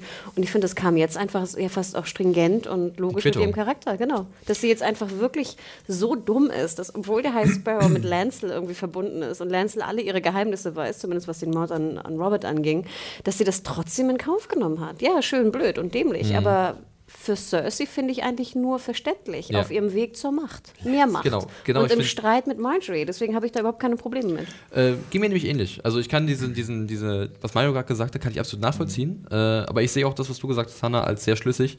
Ähm, ich finde auch jetzt äh, eine sehr interessante Frage ist, ich habe das schon mit Robert gehabt, mit dem ich zusammen im Talk bei Combat saß. Ähm, Genau, schaut mal rein, ne? Bei Genau, YouTube. schaut mal rein. Empfindet ihr in dem Moment Mitleid oder Genugtuung, wenn ihr Cersei da auf dem Boden kauern seht, wie sie halt Wasser von, von, von dem dreckigen Stein schlürfen muss und von Septa Onella in die Mangel genommen wird? Nee, also äh, sie tut mir da schon leid in dem Ja. Moment, aber es ist natürlich auch eine selbst kreierte Hölle, in der sie da sitzt. Ja. Das muss man ja schon mal sagen. Aber, Suppe ich, jetzt auslösen. aber ich bin da kein, Wenn sie, denn mal, so, wenn sie denn mal Suppe bekommen würde. ich bin da keiner, der so sagt, so, oh, jetzt hat sie hier aber ihre Comeuppance bekommen Ja, und haha. Äh, aber äh, nee, auf jeden Fall interessante Situation. Ich fände es ja fast noch ein bisschen schöner, wenn sie Nachbarszellen hätte mit Marjorie, weil da, da würde bestimmt auch noch ein bisschen netter Dialog drin stecken. Morning, Bitch. Genau. Das wäre das wär echt nice. Aber haben wir eigentlich, wurde eigentlich etabliert komplett genau, was es bedeuten würde, wenn jemand gestehen würde? Weil ich, ich traue dem Ganzen ja nicht. nicht. Er hat, er hat zwar gesagt, so, okay, dann müsste die Mutter vergeben von den Göttern oder so oder, oder Milde zeigen oder so, aber das, ich glaube, das ist eher so ein Trick. Ich glaube, sobald irgendwie einer von denen gesteht, sagen die, okay, äh, die Mutter vergibt. äh, Hast du das euch- Sternchen gesehen hinter der Confession, das kleine Sternchen? Zack, hier Ja, genau. ist die das Mutter, die Mutter vergibt dir und Ja. jetzt darfst du sterben. Oder genau, sowas ist was so, ganz so, so ein Scheiß kommt dabei nämlich raus. Man- und ich hoffe nur, dass es irgendwie äh, ja, Man- niemanden trifft, den ich mag. Man darf ja auch nicht vergessen, zu was sie gestehen würde. Also da geht es ja um einen einfach um den, den Inzest-Vorwurf. und das würde ja auch bedeuten, dass Tommen nicht der wahre König ist. Richtig. Also, ne, was das Ja, bedeutet das überhaupt. stimmt. Und dann würde sie Wenn ja alles verlieren. Wenn sie gestehen würde, ihren Mann umgebracht zu haben, wäre es Mord. Und ich weiß jetzt nicht, in was für ein Umfeld wir da sehen, aber ich kann mir schon vorstellen, dass auch Mord wahrscheinlich mit Mord bestraft wird. ganz ne? klar. Ähm, Guck dir Tyrion an, er soll den König umgebracht haben Ja. und ja. und deswegen würde ich dir absolut recht geben, dass natürlich, naja, Confess, würde ich mir Und, zweimal und überlegen. Trial by Comet ist, glaube ich, hier überhaupt keine Option, weil es ist, glaube ich, eine ganz andere Gut, Art gab's von ja auch bei Tyrion dann auch. Der ja, aber ich Weil der glaube, Prozess ich, ist noch nicht ich da. glaube, Der Prozess ist noch nicht ist da, das nicht eine ganz andere Art von Prozess jetzt? Ist das nicht Ich weiß nicht, jenseits das- dieses legalen Also du meinst, dass es ein anderes System ist, also dass der Tribal Combat eher in dieses Justizsystem Ja. passt, aber nicht in dieses Geistliche, was jetzt die Sparrows ausgerufen haben. Weiß ich gar nicht. Also ähm, ich glaube aber, Tribal Combat ist immer, da entscheiden die Götter über dein Ja, Schicksal. ja, okay, Von daher stimmt, ja. würde es auch Sinn machen in dem Rahmen, eventuell, wenn ein Tribal Combat äh, in Aussicht steht. Aber während ich das gerade erzählt habe, mit diesem doppelten Boden und dem Vergeben und dann, haha, jetzt wirst du umgebracht, ich bekomme jetzt doch sehr, sehr große Angst um Loris, weil, weil ich glaube, genau das, was ich eben beschrieben habe, werden sie irgendwie zeigen. Das wird genau so ähnlich passieren. Aber es wird nicht sein, wie wir schon vermutet haben, dass es Cersei ist, die gesteht. Deswegen könnte ich mir vorstellen, dass Loris nächste, übernächste Folge dass erstmal jemand anders gestehen muss von den Schuldigen. Genau, und dann, und dann kommt dieser Twist in Anführungszeichen, dass so von wegen dann jemand Okay. Fuck. Damit wir erstmal realisieren, was es bedeutet. Genau, Ah. genau. Und steht, dafür ja. brauchen wir sozusagen einen Schlachtlamm. ganz schön. Und äh, nein, das wäre nicht schön. Nein, es wäre nicht Jetzt lass mir Vielleicht, wenigstens wird er, Loris, vielleicht wird er rasiert, bevor er hingerichtet wird. Ja, Nehmt mir nicht meinen Bart. genau. ja, ähm, ansonsten die Szene visuell, ich fand's ähm, schön dreckig, ganz klar. Und ich, was ich gut fand bei der Inszenierung, war, man hat, als sie dann äh, vom Boden das Wasser geschlürft hat, so eine leichte Abwandlung des Reigns of Casimir Lieds gehö gehört. Ganz einfach, also dieses bekannte äh, Lied, was man die Lannisters anstimmen, wenn sie halt ihre ehemaligen äh, Feinde, die Casimirs, verhöhnen. Fand ich ganz cool, nettes kleines Detail, äh, hat mir auch da sehr gut gefallen. Ich finde es aber auch total super, einfach von, von so einem Charaktermoment her, dass Cersei nicht aus ihrer Haut kann. Ja. Und, und auch wenn sie nicht gestehen möchte, aber, aber wirklich überhaupt nichts für ihre Situation hier machen kann. Und da wirklich so, ich sitze hier die ganze Zeit und stelle mir schlimme Sachen vor, die ich nicht mit dir machen ja, Septa und Nella im Gespräch. Das, genau. ist, das ist wirklich Wo, sie sagt ja am. Anfang ja noch, ich könnte dir, ich könnte dir tausende, also so viel Reichtümer geben. Und dann, nee, doch, lieber doch nicht. Oder ich könnte das Wenn machen. ich hier rauskomme, ich dann werde kann, ich dich foltern ich kann nur und in umbringen lassen. Extremen denken gerade. Ja, Das ja. ist äh, wunder, wunderhübsch. Am coolsten war ich diese Szene, wo ich glaube, es war die, das Ende der ersten Szene mit Cersei, wo sie dann so schreit. Ja. Es war, war so ein bisschen, also ich habe erst gedacht, lacht sie jetzt manisch oder ist es wirklich ein Schrei? Und wirklich, die Ich glaube, es war Wut. Ja. Wut doch über sich selber, Ja, so ja. dämlich gewesen zu sein. Also Lina Headey spielt das wirklich hier sehr gut, sämtliche Facetten ihrer Figur in dem Moment, ob jetzt die Verzweiflung oder halt die Wut, die du gerade angesprochen hast. Und natürlich auch ihre Sorge um Tommen. Also man merkt schon, dass sie jetzt hier immer noch eine Mutter ist. Ja, und der Kleine soll ja angeblich auch nichts gegessen haben die ganze Zeit, ne? Mm. Ja. Tommen. Mal abwarten, was da die nächsten, äh, oder die nächste Woche und äh, also die nächsten beiden Episoden, die noch offen sind in der fünften Staffel, uns in King's Landing bescheren werden. Kevin ist an der Macht. mal gucken, Wobei, das, das finde ich ja an der ganzen mal Story. gucken, was er macht. King Kevin. King Kevin. Head Kevin. Ja. Irgendwann dann King Kevin.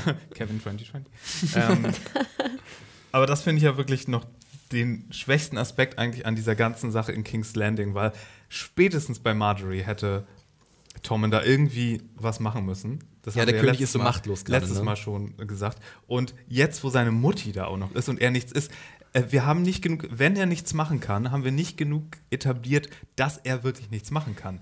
Weil er müsste ja nur den Befehl geben, dass seine Armee da irgendwie reinstürmt. Und ich weiß nicht, ob wir, okay, damit bringt er dann irgendwie Marjorie in Gefahr, wurde gesagt. Aber trotzdem so, wie. Ich finde es auch, ja, ich Ja. weiß, was du meinst. Ich finde es auch interessant, dass jetzt auch Kyburn sagt, dass Kevin halt jetzt die, die Hand ist. Und äh, auch gesagt, nee, Tommen äh, wird jetzt nicht seine Mutter sehen. Und ich werde auch nicht zu Cersei gehen. Also ich glaube, der Kevin, der findet es gerade ganz angenehm, dass eben die machtbesessene Cersei nicht mehr äh, das Zepter Ja, in der Hand da- hat. dann jetzt kann er in Ruhe ein bisschen wieder dann hätte was ich aber aufbauen. gerne eine Szene gehabt, wo Onkel Kevin ihm, wo er dann endlich was machen will, das noch ausredet. Ich glaube, das hätte ich gerne noch gehabt. Kommt vielleicht noch. Warten wir mal ab. Ja. Ja. Gut, dann das war's zu King's Landing und zu Cersei. Ähm, und wir machen weiter im Norden in Winterfell. Ähm, Winterfell habe ich ja, das habe ich auch in meiner Review geschrieben, habe ich ja letzte Woche, war ich so ein bisschen unsicher, wohin die Reise geht mit Sansa. Äh, ob es vielleicht wieder so eine Torture-Story wird wie mit Reek und äh, sie im Endeffekt gerettet werden muss als hilfloses Burgfräulein, was ich sehr schade gefunden hätte bei der Figur, die man ja uns am Anfang der Staffel sehr stark präsentiert hat. Und jetzt muss ich sagen, ähm, bin ich wieder also ich bin wieder ein bisschen positiver gestimmt, denn ich finde jetzt die Entwicklung von Sansa sehr interessant und ich finde es cool, dass sie doch wieder aktiver wird. Na, sie hat auf jeden Fall jetzt einen Energieschub dadurch Genau. bekommen, dass ein Lebenswillen neuen, dass äh, ihre Brüder vielleicht noch am Leben sind. Richtig, also am Anfang geht ja los mit einer sehr Hartszene eigentlich, wo sie Theon sehr krass vorwirft, also klar, er hat sie verraten, wieder, auch äh, gegenüber Ramsey. Und dann sagt sie ihm halt wirklich ins Gesicht, alles, was dieser dir angetan hat, hätte ich dir auch angetan. Ich kann es übrigens nicht also- mehr hören, wenn er anfängt mit Not, not Theon, Reek. Ich kann es nicht mehr hören. Hört auf damit. Aber Wir no, no Wir Theon left, no Theon left. Wir wissen, ich kann es nicht mehr hören.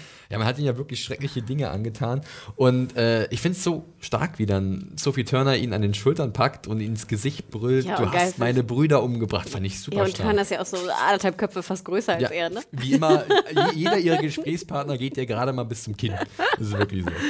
Ja, und dann kommt es ja wirklich raus für Sansa und da ist, was du gerade angesprochen hast, diese neue, dieser neue Lebensmut, ähm, dass es eben nicht Brandon Rickon waren, die verbrannt wurden, äh, sondern Zum zwei Glück nur Farmer.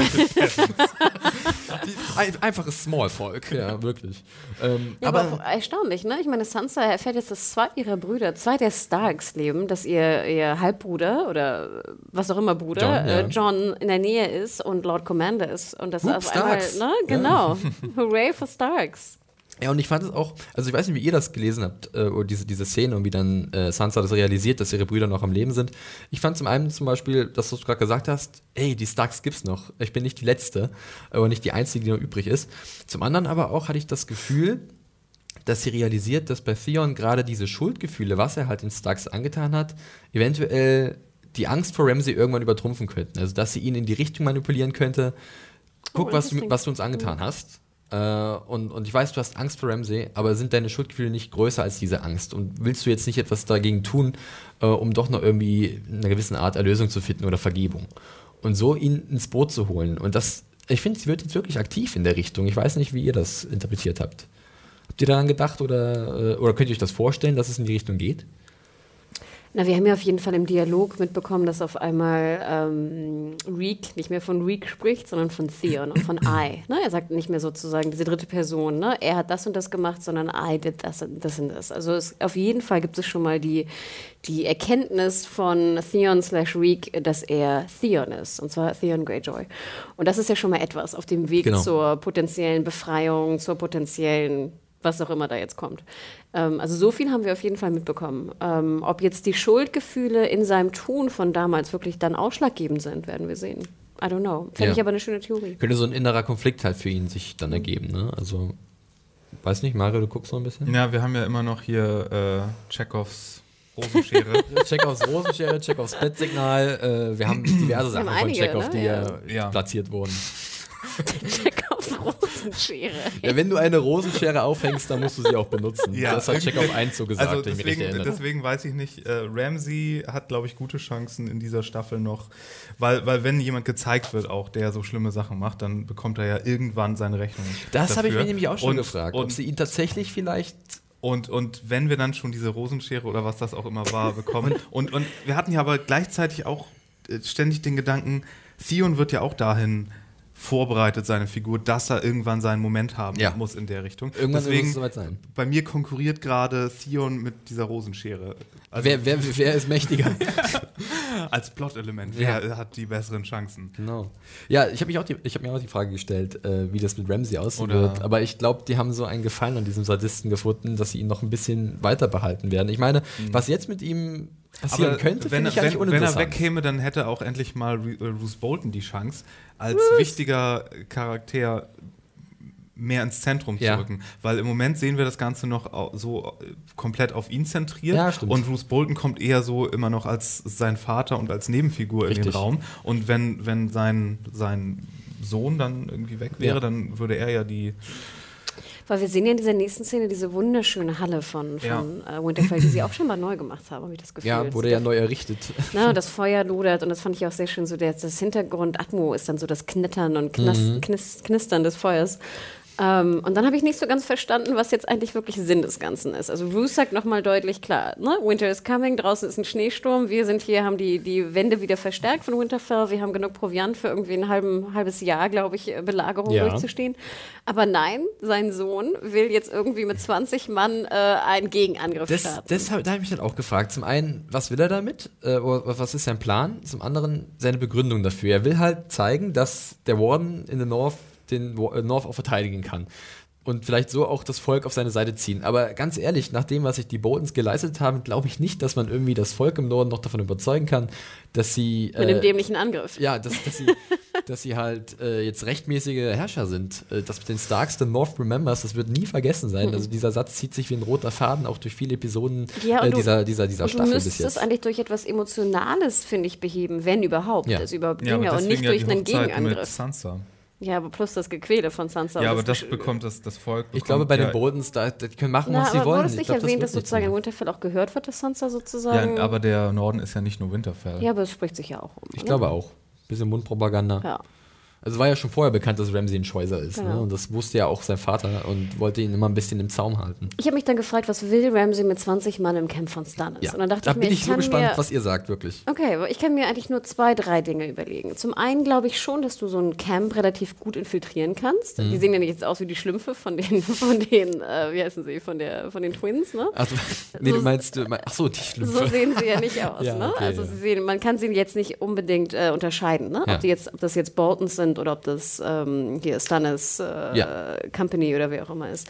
Ähm, und ich kann mir schon vorstellen, dass man wahrscheinlich so ein Camp, gerade wenn es so eingeschneit ist, ganz gut infiltrieren kann und vielleicht ja sogar Stannis umbringen kann. Ich schätze mal, das ist sozusagen der einzige Plan, den ich mir vorstellen kann, denn let's face it, wenn Stannis tot ist, ist die ganze, der ganze Armee, die ganze, An- der ganze Angriff Der eigentlich, Schlange den Kopf abschlagen. Genau. Klassisch.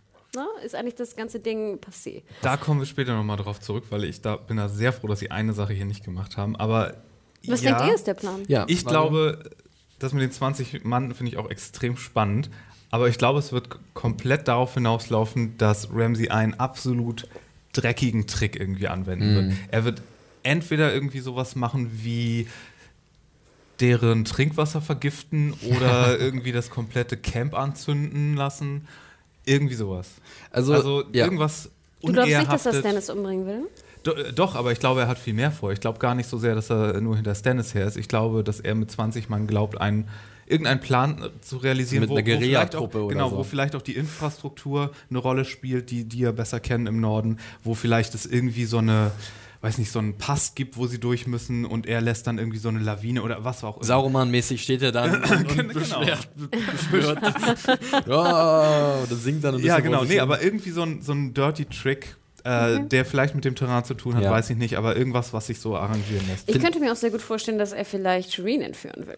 Jetzt habt ihr alles gesagt, was ich sagen wollte. äh, nee, aber eure Theorien finde ich, find ich äh, sehr interessant. Ich, ich äh, sag, bin da auch auf eurer Seite. Also ein Attentat, ganz klar, habe ich auch sofort dran gedacht. Ich habe auch an eine Geiselnahme gedacht, also sprich jemand nehmen aus dem Lager, der vielleicht wichtig ist für Stannis, wo er sagt, wo, dann würde er ja automatisch kommen, er hätte natürlich eine Geisel und könnte ihn ein bisschen, aber Stannis ist eher der Typ, der dann sagt, um jeden Preis würde ich diese Person befreien, wenn sie mir was Obwohl, bedeutet. eventuell, wenn sie Stannis' Tochter entführen, Ja.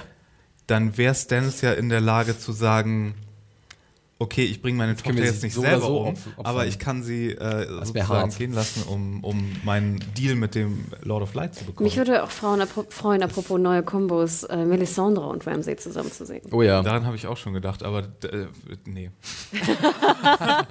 also das wäre auf jeden Fall Wer sehr kommt denn auf die Idee, irgendwie die gefährliche Hexe dazu Ja, also klauen? fand ich, fand ich, fand ich auf jeden Fall einen sehr spannenden Abschluss dieser Winterfest-Szenen und ich bin sehr gespannt, was passiert. Ich glaube auch irgendwie, wie Mario gesagt hat, einen fiesen Plan, einfach nur Unruhe stiften. Ich meine, wir haben es letzte Episode gesehen, äh, das Lager wird immer mehr zugeschneit, es gibt wenig zu essen und äh, die sind alle nicht so happy da, aber Stannis will immer weitermachen. Und da kann vielleicht Ramsey an der richtigen Stelle ansetzen und für noch mehr Unruhe sorgen. Also ich bin sehr gespannt und äh, freue mich darauf, was dann demnächst kommen wird. Ne? Du bist da auch buchwissermäßig überhaupt ni- im passiert nicht so in den Büchern. Okay. Also ich habe, ich, also ich habe eine Idee, was sie machen könnten, denn es gibt so eine leicht verschobene Parallele zu den Büchern. Mhm. Aber die ist komplett anders, wirklich. Anna guckt mich ein bisschen fragend an, die muss ich ihr nachher nochmal erklären, das Ja, will ich jetzt nicht machen. Ähm, aber ich könnte mir vorstellen, in welche Richtung es geht. Gut, gut. Gut. So, dann machen wir jetzt weiter. Wir arbeiten uns immer weiter hoch gen Norden. Mensch, habe ich das nicht clever gemacht? Das ist mir gerade erst aufgefallen. Wir sind jetzt an der Wall erstmal bei Simon Gilly, wo Sam erstmal ver verarztet wird von Gilly. Äh, aber das geht auch relativ fix. Und dann kommt Olli dazu und wir hassen Wow. Olli, oder? Also, ich meine, ich, ich finde den Jungen jetzt als Schauspieler nicht schlecht. Eine, eine aber, aber wenn- tickende Zeitbombe, Wirklich, dieser Junge. Sam sagt zu ihm, a good lad. Na, ich glaube es nicht. Also es Nein, ist wirklich ein vor allem, Ding mit es- dem Zaunfall, was da gesagt wird. Es war auch wieder so eine redundante Szene. Wir hatten schon etabliert, dass Olli nicht auf äh, Wildlings steht und dem ganzen Unterfangen komplett skeptisch gegenüber ist. Ich weiß schon, dass, und er hat schon, er hat schon ne, jemanden auf dem. Gewissen. Und ich habe das von Anfang an der Staffel gesagt. So, der, der macht hier nochmal am Ende. In der letzten Folge bringt der irgendwie Gilly um oder so. Oh Gott. Das, das ist Ja, ja wohl, okay, ja, das ist die ich meine- offensichtlichste ich meine, Option. Das, Aber das Gespräch, ich finde, da gibt es eine ganz gute Passage, wo halt auch dann, äh, also Olli fragt sich, warum machen wir das? Die Weitlings haben uns seit Jahrtausenden schikaniert oder immer angegriffen und unsere Familien umgebracht. Und dann sagt Sam, ja, wir müssen auch ein bisschen Toleranz zeigen, es sind nicht alle gleich. Und manchmal muss man als Anführer, der John ist, harte Entscheidungen treffen, die nicht populär sind, aber die im, in lange Sicht, also auf lange Sicht, äh, Erfolg haben werden. Und das ist schon so, und dann fragt halt Olli, do you think that? Und das ist so, ja, Ja. als würde er jetzt mitnehmen, vielleicht muss ich irgendwann eine harte Entscheidung treffen, die dann sich aber auf lange Sicht auszahlen wird. Ja, und nochmal die alte Frage. Ich will den Mörder meiner großen Liebe nicht neben mir haben. Ja, das Sorry. ist Also, Und außerdem, dieses Do you think that habe ich gar nicht so aufgenommen im Sinne von, ach, du glaubst das auch, okay, dann überlege ich mir das nochmal, sondern im Sinne von, oh, du Ficker bist jetzt aber auch mein Feind. äh, entschuldigt diese, Denk dran, wir diese haben Kraft- 13-Jährige, wir haben 13-Jährige, die zuhören. Ah, die, die, so. findet das, die findet das nicht schlimm. Sie hat uns nochmal eine E-Mail geschickt und das ist alles okay. Ah. Das macht ja auch äh, vielleicht ein bisschen von unserem Charme aus. Kraftausdrücke. Wenn wir sonst nicht haben, wir, wir fluchen. Wir fluchen exzellent. Ja, äh, aber gut, mal abwarten, was da kommen wird. Ich finde es ein bisschen wirklich offensichtlich, dass sich da was anbahnt für die Mhm. letzten beiden Episoden. Ich bin gespannt, in welche Richtung es gehen wird. Ich meine, klar, als Buchleser hat man immer gewisse Vorahnungen, aber äh, ich bin da nicht zu voreilig. Äh, denn wie wir jetzt gleich sehen, in dem letzten Handlungsstrang, den wir uns jetzt angucken werden, und zwar in Hard Home, äh, gibt es ja auch Veränderungen oder Dinge in der Serie, die zum Beispiel in Büchern noch gar nicht passiert sind und jetzt äh, fulminant uns präsentiert werden. Ja, Dann mal los. wie legen, wie legen wir da am besten los? Also wir sehen zunächst John in einem kleinen Boot, ein paar Leuten und Tormund äh, Hardhome ansteuern. Ja? Und ich finde ja den ersten Blick auf dieses Whiteling-Lager ziemlich bombastisch. Also äh, es wurde gedreht in so einem alten Steinbruch in Nordirland. Ich habe mir sogar rausgeschrieben, wie der heißt. Und zwar ist das der, wo war's, wo war's, wo war's? McHarramorn Quarry. Das wird jetzt das neue Tourist, äh, Tourismus. Ah, das, das ist, ist unglaublich trist. Ich habe da ein Video mal von gesehen, das ist einfach nur wirklich so eine Klippe und die haben so viel noch rangepackt jetzt über die digitale Nachbearbeitung. Und äh, jetzt muss ich einfach mal Hannah fragen: Erster Blick Whiteling-Lager, waren es denn diesmal genug Whitelings gewesen? Ich sage dir, es war perfekt. Es waren, aber ganz ehrlich, ich meine, ich habe da ja so drum rumgetönt und mich so drüber aufgeregt in den letzten Staffeln.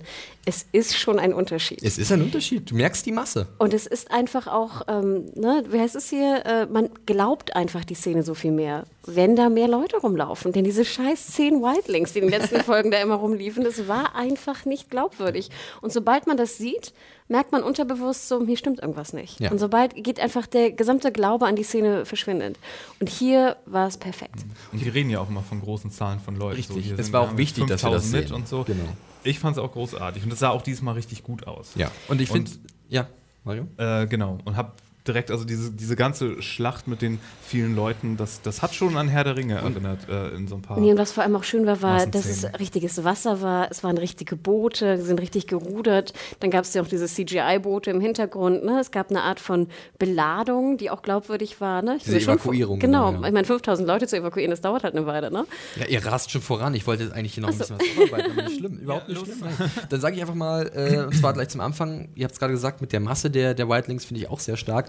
Auch weil man sieht, dass halt irgendwie zwölf von der Night's Watch dabei sind und, das, und sie merken halt, oh, also wenn hier irgendwas schief geht, dann war es auch mit uns. Und dann muss erstmal Tormund einspringen, um John ein bisschen Gehör zu verschaffen. Macht doch relativ nebensächlich den Lord of Bones platt. Ja, ist, das- also ich bin davon ausgegangen, dass das, er war jetzt wirklich tot ist. das war fast schon ulkig. das Also, war eigentlich fast schon ulkig, so, ich bin hier dieser, dieser, dieser eine Charakter von den Wildlings, an den sich alle erinnern, weil er so ein exzentrisches Kostüm anhat. Ja.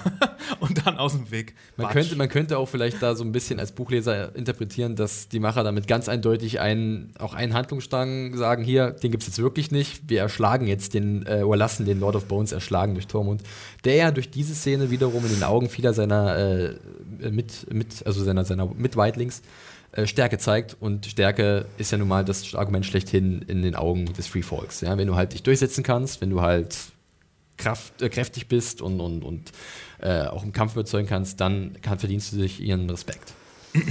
Wobei, eigentlich hat Tormund dann ja später gesagt, so, wir sind nicht hergekommen, um zu kämpfen. Nein, Und eigentlich hat der Lord of Bones noch überhaupt Eben. nichts gemacht, außer ihn ein bisschen zu beleidigen. ihn ein bisschen zu piesacken und ihm zu sagen, dass er. ja, das war, das war, das war wirklich, also ich fand es auch so ein bisschen okay, alles klar, fahr dich mal runter, Tormund.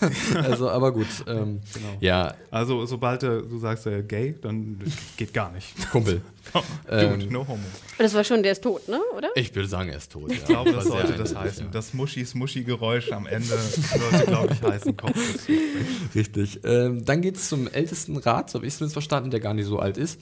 Aber äh, es ist dennoch ganz interessant, denn es entspinnt sich ja dann ein Gespräch zwischen John und äh, den Whitelings, wo halt John dann erklärt, warum sie jetzt sie unbedingt brauchen und dass sie halt hinter der Wall in Sicherheit wären. Sie könnten da Land bekommen. Wobei ich mir immer denke, dass die Whitelings nun mal keine Bauern sind, sondern es sind halt äh, auch viele, die einfach nur davon leben, dass sie halt Raubzüge durchführen. Ja, Dass sie halt über die Wall klettern, Sachen stehlen. Äh, dadurch kommen ja auch diese, diese, diese Frauen, die sie teilweise haben, irgendwelche Mitbringsel wirklich aus dem, aus dem Süden von ihnen aus gesehen. Ob sie jetzt so davon Wo sie müssen ja begeistert irgendwo werden. schon ja Nahrung herbekommen, Ich glaube, das klauen sie sich auch viel Sie einfach. können nicht alle Und dann Nahrung jagen sie klauen, noch oder? ein bisschen. Wer braucht denn Kartoffeln? Ja. das sind Ich alles, frage mich alles vielmehr sozusagen, wie, wie kannst du jetzt Land verschenken in The Gift? Das wird jetzt ja auch von Schnee bedeckt sein. Welche Landwirtschaft sollst du da denn treiben im ihnen ja, Schnee? irgendwas musst du ihnen ja bieten. Und es funktioniert ja auch bei ja, aber einem da ist, Teil. da, wie gesagt, da ist doch nichts. Wie sollst du sie ernähren? Aber es gibt Aber The südlich, Gift- südlich der Wall gibt es ja auch The Gift weniger. ist also wirklich, ich glaub, heißt ja nicht umsonst The Gift, denn es ist Es ja ist auch sehr, sehr fruchtbar, richtig, klar, genau. aber da ist doch überall Schnee gerade. Naja, der schmilzt vielleicht irgendwann wieder. ja, auf jeden Fall äh, spalten sich dann auch gleich zwei Lager. Ne? Also die einen werden angeführt von einem Fan. Das ist, wir können uns an den aus der letzten Staffel erinnern. Ist Ähm, es derselbe eigentlich? Ist es derselbe? nee, der, der, der wurde ja umgebracht Ach von ja, John. ja. Hammer Time, kannst du dich erinnern? Der hat ja den Hammer auf, stimmt, auf seine stimmt, Platte bekommen. Der ist jetzt wieder Hm. ähnlich glatzköpfig, der Kollege, und hat auch diese markanten Linien im Gesicht, ja, Hm. was die Fans immer haben. Und der hat überhaupt keinen Bock drauf. Er sagt, nein, wir sind seit Jahrtausenden verfeindet und meine, äh, meine Vorfahren würden das gar nicht I gutheißen hate können. fucking fans. Ja, und das, das sagt dann nämlich eine der coolsten Charaktere, die in der Episode eingeführt werden, und zwar die Werte Karsi. Jetzt muss ich schnell ihren Namen raussuchen. Das war nämlich ein bisschen Ja, kompliziert. ich fand es so ein bisschen schade. Ich fand auch, dass sie gut war. Also sie hat gut gespielt. Ich fand, der war auch ganz gut geschrieben. Das Ding war aber, es war so ein bisschen so wie bei Star Trek irgendwie. Ich wusste, sie wird eingeführt, um ne? zu Es war, es, war, es war in dem Moment, als sie ihren Kindern Tschüss sagt, Genau. war oh, du bist so tot. Ich hab den, jetzt habe ich den Namen gefunden, Birgitte Hjort Sörensen, eine Dänin. Ähm, die ist nämlich auf der anderen Seite dieser beiden Lager und sagt, ja, wir machen bei John seinen Plan mit. ähm, wenn sie denkt nämlich an die Alten, an die Kinder. Kann denn mal jemand bitte an die Kinder denken? Sie hat selber zwei. Und ich finde, das wird eigentlich ganz gut gemacht, dass wir diesen Einblick haben ins Weitlingslager und dass da halt auch ganz normal Familien sind. Und über ihre Figur wird deutlich, ja, ihnen, ihnen liegen andere Personen am Herzen. Sie ist nicht irgendwie egoistisch und sie hat nicht so viel Stolz zu sagen, wir müssen jetzt mit, den, mit der Night's Watch gemeinsame Sachen machen. Und deswegen funktioniert die Figur, glaube ich, auch für mich so gut, weil sie halt auch dem Kontext sehr gut passt. Es ist ja auch immer wieder so ein Hin und Her, ne? Ich meine, klar, dass, dass die viele umgebracht haben von denen, aber die haben auch viele umgebracht von denen. Und die Frage ist ja, irgendwann muss es ja auch mal enden, ne? Man muss ja auch irgendwie jetzt mal neu anfangen. Ja, besonders wenn man sich überlegt, was für eine Gefahr jetzt da lauert. Die kommt gleich, aber zuvor muss noch ganz schnell Wun Wun erwähnt werden, der hier schon eingeführt wird, der Riese, der äh, ein bisschen im Hintergrund vor sich hin brütet. Da musste ich an dich denken, Mario. Hast du dich gefreut, den Ich Riesen habe zu mich sehen? wie Bolle gefreut. also, Ich habe ja, ich habe es Mario vorhin hab- schon gesagt im Vorgespräch, ich habe mehrfach in meinen Notizen Magic Shit aufgeschrieben. Yep. Valyrian Steel, it works. ähm, nee, ich habe mich total gefreut. Ich dachte zuerst so, er rastet total aus und, und das ist dann so der Showdown, so John gegen, gegen Den so den Riesen. Riesen. Ich dachte, das ist das, weil ich wusste, dass irgendeine Art von Kampf kommt. Und später habe ich dann die ganze Zeit gedacht, weil mir war nicht so ganz klar, wie das mit der Zombification funktioniert. Ja. Ab wann die, also ob die so, Zombie-Riese oder was? ja, ich dachte, ich dachte die ganze Zeit, oh. fuck, jetzt werden jeden Moment die Augen blau von dem Oh und dann haben die einen, einen Zombie White Walker. Dann brauchen wir unbedingt den Frank Mountain. Oh, genau. Und das dachte ich, aber dann haben wir am Ende dann etabliert, dass die dann erst wieder äh, per Nekromantie heraufbeschworen Richtig, wurden. genau. Weil ich, ich war nämlich so ein bisschen verwirrt, als, als dieses Tor zugemacht wurde. Zum einen, welches jetzt welche Seite ist, und dann kam ja raus, okay, die Ja, andere haben wir gar nicht gesehen. Und dann dachte ich aber, da wären schon dann die Zombifizierten dabei von der anderen Seite, die dort eingesperrt wurden. Ja. Und deswegen dachte ich, bis zum Ende, als dann der White Walker Knights King, The Knights King tatsächlich. als er dann äh, seinen Trick da gemacht hat, ich dachte, da wären die schon bei. Und deswegen dachte ich, oh shit, die ganze Zeit, als die kleinen Ja. toten Viecher an dem Riesen rumgehopst sind und rumgekraxelt sind, dachte ich so, oh shit, jetzt gehen jeden Moment die Augenlichter Ja, an. Und ja, das wäre sehr cool gewesen auch. Auf aber, jeden Fall. Aber jetzt haben wir auch hier einen Riesen und der hat ja auch mal so Der hatte sehr viele coole Szenen. Ich versuche ein bisschen Struktur reinzubringen. Wir fangen Ja. an mit äh, diesem komischen, ich weiß nicht, ich weiß nicht, wie ihr gesehen habt, das war so eine Art Frostlawine, also irgendwas von diesen Klippen runterkommt und alle wissen, was ist denn das? Und es war gleich so ein erhabener, epischer Moment, in der sich, also ich fand generell alles schon vorher sehr gut äh, ruhig aufgebaut und wir hatten einen guten Blick bekommen auf die Whitelings und auf einmal passiert irgendwas und dieses Scrollen und alle sind entsetzt Die und Hunde. du siehst halt, die Hunde bellen Ja. richtig und du siehst halt diese Massenpanik, wie sie sich langsam entspinnt. Ich dachte auch eher, dass irgendwie so was richtig Großes da oben kommt. Irgendwie so ein, eine von diesen Ein riesen Eisspinnen. Drogon. Nee, eine von diesen riesen Eisspinnen, die sie Ach, erwähnt die haben. kurze zum Beispiel, oder so. Ach, da waren so viele Sachen mit Mario dabei, da ist das Herz gehüpft. wahrscheinlich, genau. das Alter Fantasy-Freund, ja. Ich fand ja schon mal gut, ich fand auch, dass äh, hier Kit Harrington, also John, Mhm. in dem Sinne sein Blick war richtig passend. Ja. Ne? Dieses What the fuck geht jetzt zieh ab. Alle, alle haben so Aber ich, gemacht, ich ja. muss, ich gestehe, in dem Moment, wo sie irgendwie riesige Eisspinnen erwähnt haben, dachte ich mir, wo sind die? Die brauchen wir, wir müssen auf den reiten. Neuer Plan. Steinmenschen, die auf Eisspinnen auf reiten, Eisspinnen die wiederum reiten. auf Drachen reiten. Oh. Ich dachte gar nicht im Endeffekt so sehr, dass es jetzt irgendwie eine Lawine ist. Ich habe mich gar nicht so sehr gefragt, was es ist. Ich fand nur halt nachher ganz cool. Ich glaube, sie war, was auch immer es nun war, ausschlaggebend dafür, dass es dann so Nebel war Ja. nachher. Und das fand ich wiederum sehr cool. Das stimmt, ja. Und es wird ja dann, also der, der eine Fan, der halt dann dieses Lager befehligt, sagte dann, schließt das Tor. Man muss sich vorstellen, dass halt äh, dieser hintere Teil äh, abgeschottet ist von dieser Bucht und da ist sozusagen wie eine ba Balustrade Wo ich aufgebaut. mich aber fragte, warum eigentlich? Ich glaube vielleicht wirklich aufgrund von Angriffen von außen, dass du halt Okay. im Notfall vielleicht wirklich mit kleinen Booten weg, obwohl da gab es keine Boote. Deswegen. Keine Ahnung. Vielleicht eine Struktur. Auf jeden Fall lässt du das Tor schließen und dann. Und Äh, die Panik war ja auch super. Diese Massenpanik, die noch versuchen, da so reinzulaufen krass. und es waren wieder. hatte so, also generell diese ganzen Szenen, also die waren un unwohles Gefühl und dann auf einmal Ruhe. Natürlich die Frage, wie schnell, wie kann so schnell Ruhe sein? Und dann gibt es diesen Moment, den jeder erwartet, er geht zur Balustrade, guckt hindurch und auf einmal kommt diese gewaltige Zombie-Armee. Ja, es ist wirklich, Walking Dead trifft auf Game of Thrones ein Riesenspektakel. Mhm. Ich glaube sogar noch besser als Walking Dead, möchte ich mal behaupten, weil so welche Massen habe ich, glaube ich, auch noch nicht bei Walking Dead Und, gesehen. und die sahen auch wirklich gut aus. Also diese komplett alten, zerfressenen Untoten, die sahen richtig, richtig Obwohl gut ich aus. mich im ersten Moment fragte, wer seid ihr denn überhaupt? Was wollt ihr Ich kenne euch irgendwie gar nicht. Was sind das für komische Skelette? Ja, du, die sahen eher so ein bisschen aus wie die Typen, gegen die Bran Das sind, Genau. das sind Ende, genau ne? die. und dann Das fragte ich sind- mich das sind- sozusagen, wer seid ihr jetzt Das genau? sind Dudes? sogenannte Whites, also sind nicht die White Walker, ganz klar, das sind ja die der weißen Haut, dieser eisigen Haut und den blauen Augen. Das sind die Chefs sozusagen von, den, von, diesen, von diesen Whites, die halt Untote sind oder wandelnde Tote. Und das sieht man ja auch, äh, wo sich einige ein bisschen gefragt haben, ist, warum die so schnell sind. Aber ich meine, das wurde ja schon vorher etabliert, wenn man halt zurückdenkt an Bran und, und, und äh, Jojen, der dann umgebracht wurde in der äh, letzten Sta Folge der, vorletz der letzten Staffel, so rum, in The Children. Da waren sie ja auch sehr agil und, und flink. Und äh, jetzt ist es hier wirklich wie so eine riesige Zombie-Lawine, die über diese Balustrade irgendwann rüberbricht. Ja, und das kam ja später. mitreißt. Das war ja übelst cool. Ja. Ja, am Anfang dachte ich ja erstmal sozusagen, apropos Walking Dead, wir haben wieder Zaunzombies, ne? Ja. Holt eure Stöcker raus und ne? plopp, plopp, plopp, immer wieder, ja. Ja, und äh, ich finde es ja dann wirklich, äh, ist ein Riesentumult, der sich dann entspinnt. Äh, was mir immer gefällt, ist, dass es nicht unübersichtlich wird. Also, Nee, das ähm, war also wirklich einer der besseren inszenierten Kämpfe Genau. auch insgesamt. Da muss man Miguel. Sapochnik nochmal ein Ja. Kompliment machen. Da hat er wirklich da sehr gut den Fokus behalten. Er hat auch immer wieder gewechselt äh, zwischen verschiedenen Charakteren. Tormund durfte ein bisschen. Äh, John äh, ist dann natürlich zum großen Helden aufgestiegen.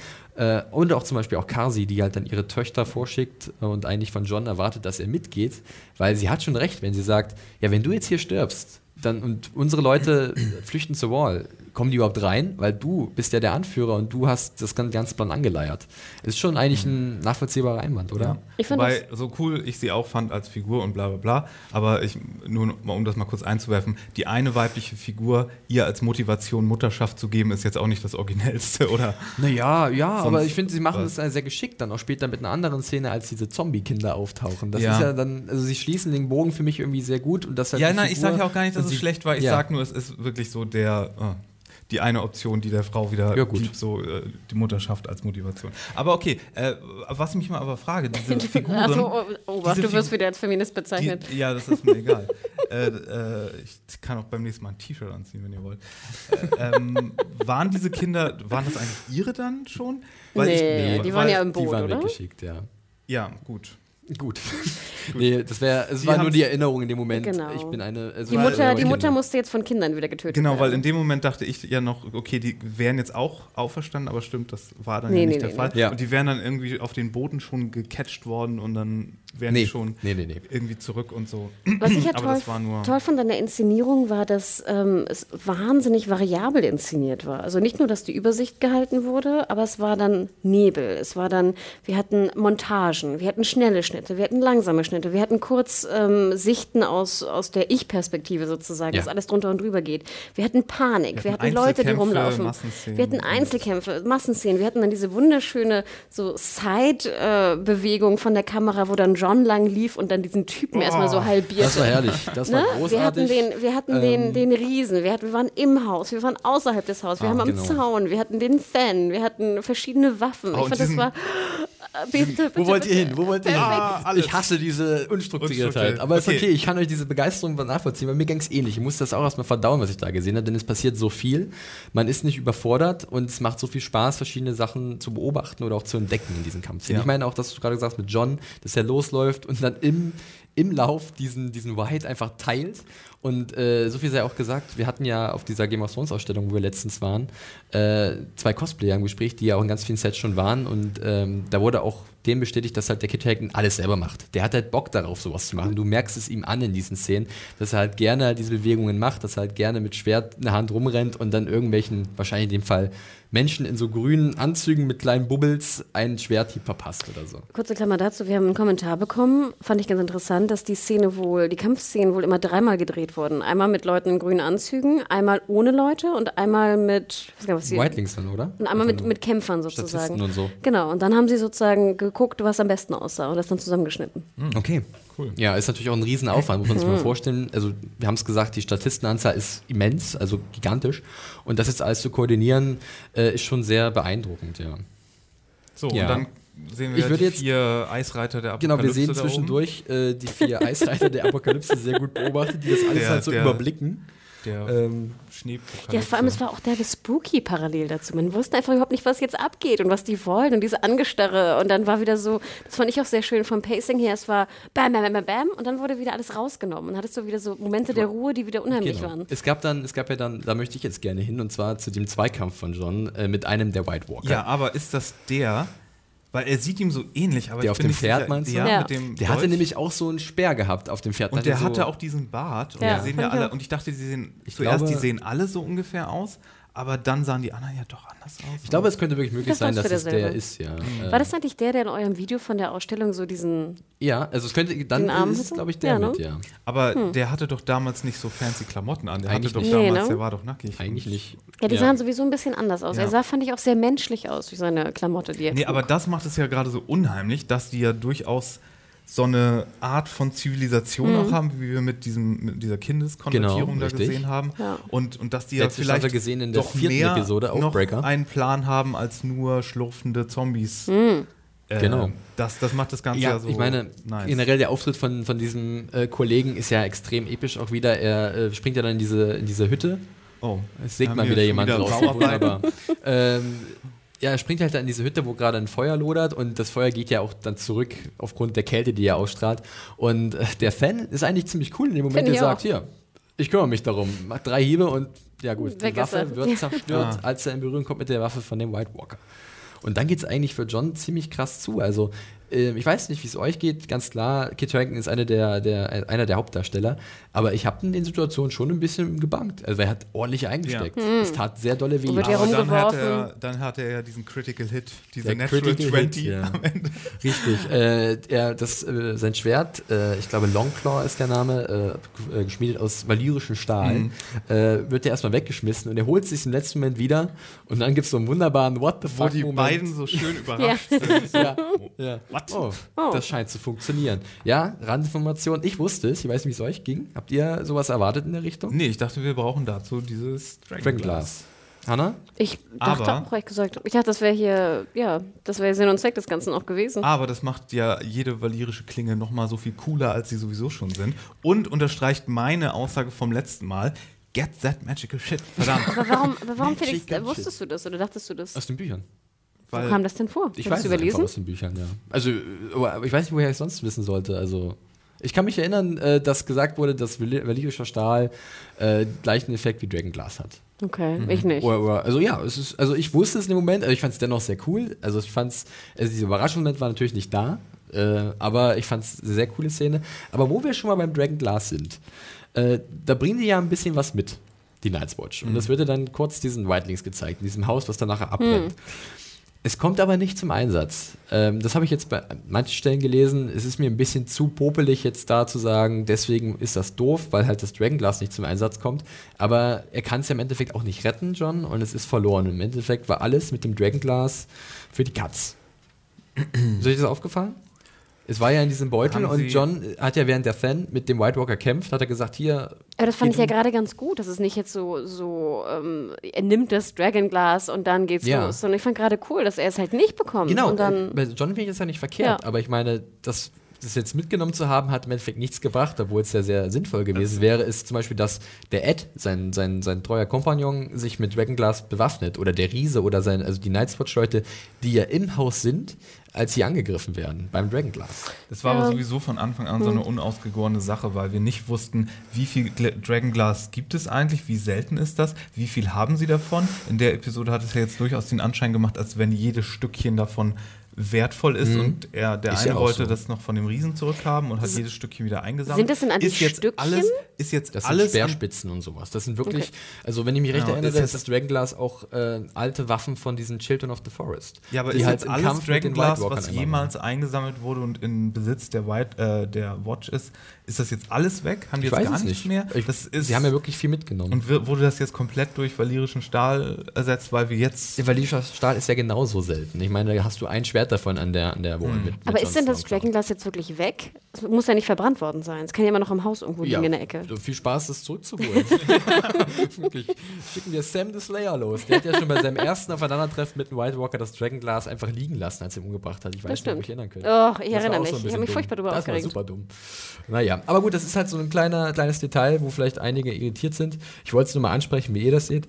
Ähm, ansonsten kommt es dann unter anderem, äh, oder es kommt dann erstmal so ein Blick auf, auf John, ähm, beziehungsweise vom The Night's King, dieser König der Nacht von den White Walkern auf John, nachdem er halt den White Walker umgebracht hat, den anderen. Und ich weiß nicht, wie ihr diesen Blick des Night's King gewertet habt. Ich fand, das war so ein bisschen, hm, Jon Snow. Interesting. Also als hätte er so, ah, da schlummert was in dem. Und das fand ich eigentlich irgendwie auch sehr cool. Ich fand, der sah erstmal extrem geil aus mit seinen komischen Eislöckchen, die er da Ja. auf dem Kopf hatte. Ähm, auch sehr creepy, sehr cool. Hat, der war ja wie eine Krone im Endeffekt. Ne? Genau. Ähm, ja, interesting und spooky. Ja, und ähm, bevor wir halt am Ende uns nochmal über ihn genauer unterhalten werden, erstmal zwischendurch, der Kampf geht ja weiter. Es kommt der Moment mit diesen untoten Kindern, wo halt Kasi äh, stirbt. Ähm, Ja, und dann diese typische Horrorszene, wo sie so am Boden liegt und dann die Kinder Ja. so, ne, so über sie äh, wegfallen und die Kamera so oben ist. Richtig, und dann bricht ja auch der ganze Wall und, und äh, oder ist schon vorher gebrochen, aber dann fallen ja die Zombies und Ja. diese, diese Whites von der Klippe runter. Ja auch, also es war einfach ziemlich Crazy. verrückt, was sie da abgefeuert haben und äh, bombastisch, in der Tat. Ja, und dann kommt natürlich hier der Riese, Dann ne? kommt- der da mit dann seinem. kommt fucking äh, Wun Wun, wirklich ein Charakter aus den Büchern. Äh, und der legt richtig los. Der hat einen Balken mit ein bisschen Feuer, der reißt die Viecher um, also er stampft, stampft auf auf sie. die. Ja, super geil, wie er Ich da fand's auch rumgestampft sehr ist. herrlich. Und der schwimmt jetzt neben den Kanus daher. Und Ich, also, ja, kann er überhaupt schwimmen ich oder glaube, läuft ich, er? Kann, ich- anders kann ich mir das erklären. Ich weiß nicht, ob das, ob das so seicht ist, Genau. Boot, dass er bis zu den Booten laufen kann. Ich glaube, er kann ein bisschen schwimmen. Hm. Vielleicht hat er so gigantische Schwimmflügel, die er so aufziehen kann. Pff, Und dann, ja, wer weiß. Äh, ja, die Flucht wird angetreten. Äh, auch sehr cool. Ja, diese Panik, Genau. Äh, sie müssen dann auch viele zurücklassen. Hm. Ja, noch die letzten Boote bemannen und äh, dann geht's los. Wun Wun schwimmt schon mal vor. äh, John springt rein und blickt zurück. Und es ist wirklich nochmal dieser generelle Blick über dieses Massaker ist so effektiv. Ne? Man sieht halt wirklich, wie viele Viecher das sind, ähm, dass halt Whitings gerade noch von allen Seiten attackiert werden und, und angeknabbert werden von diesen Whites.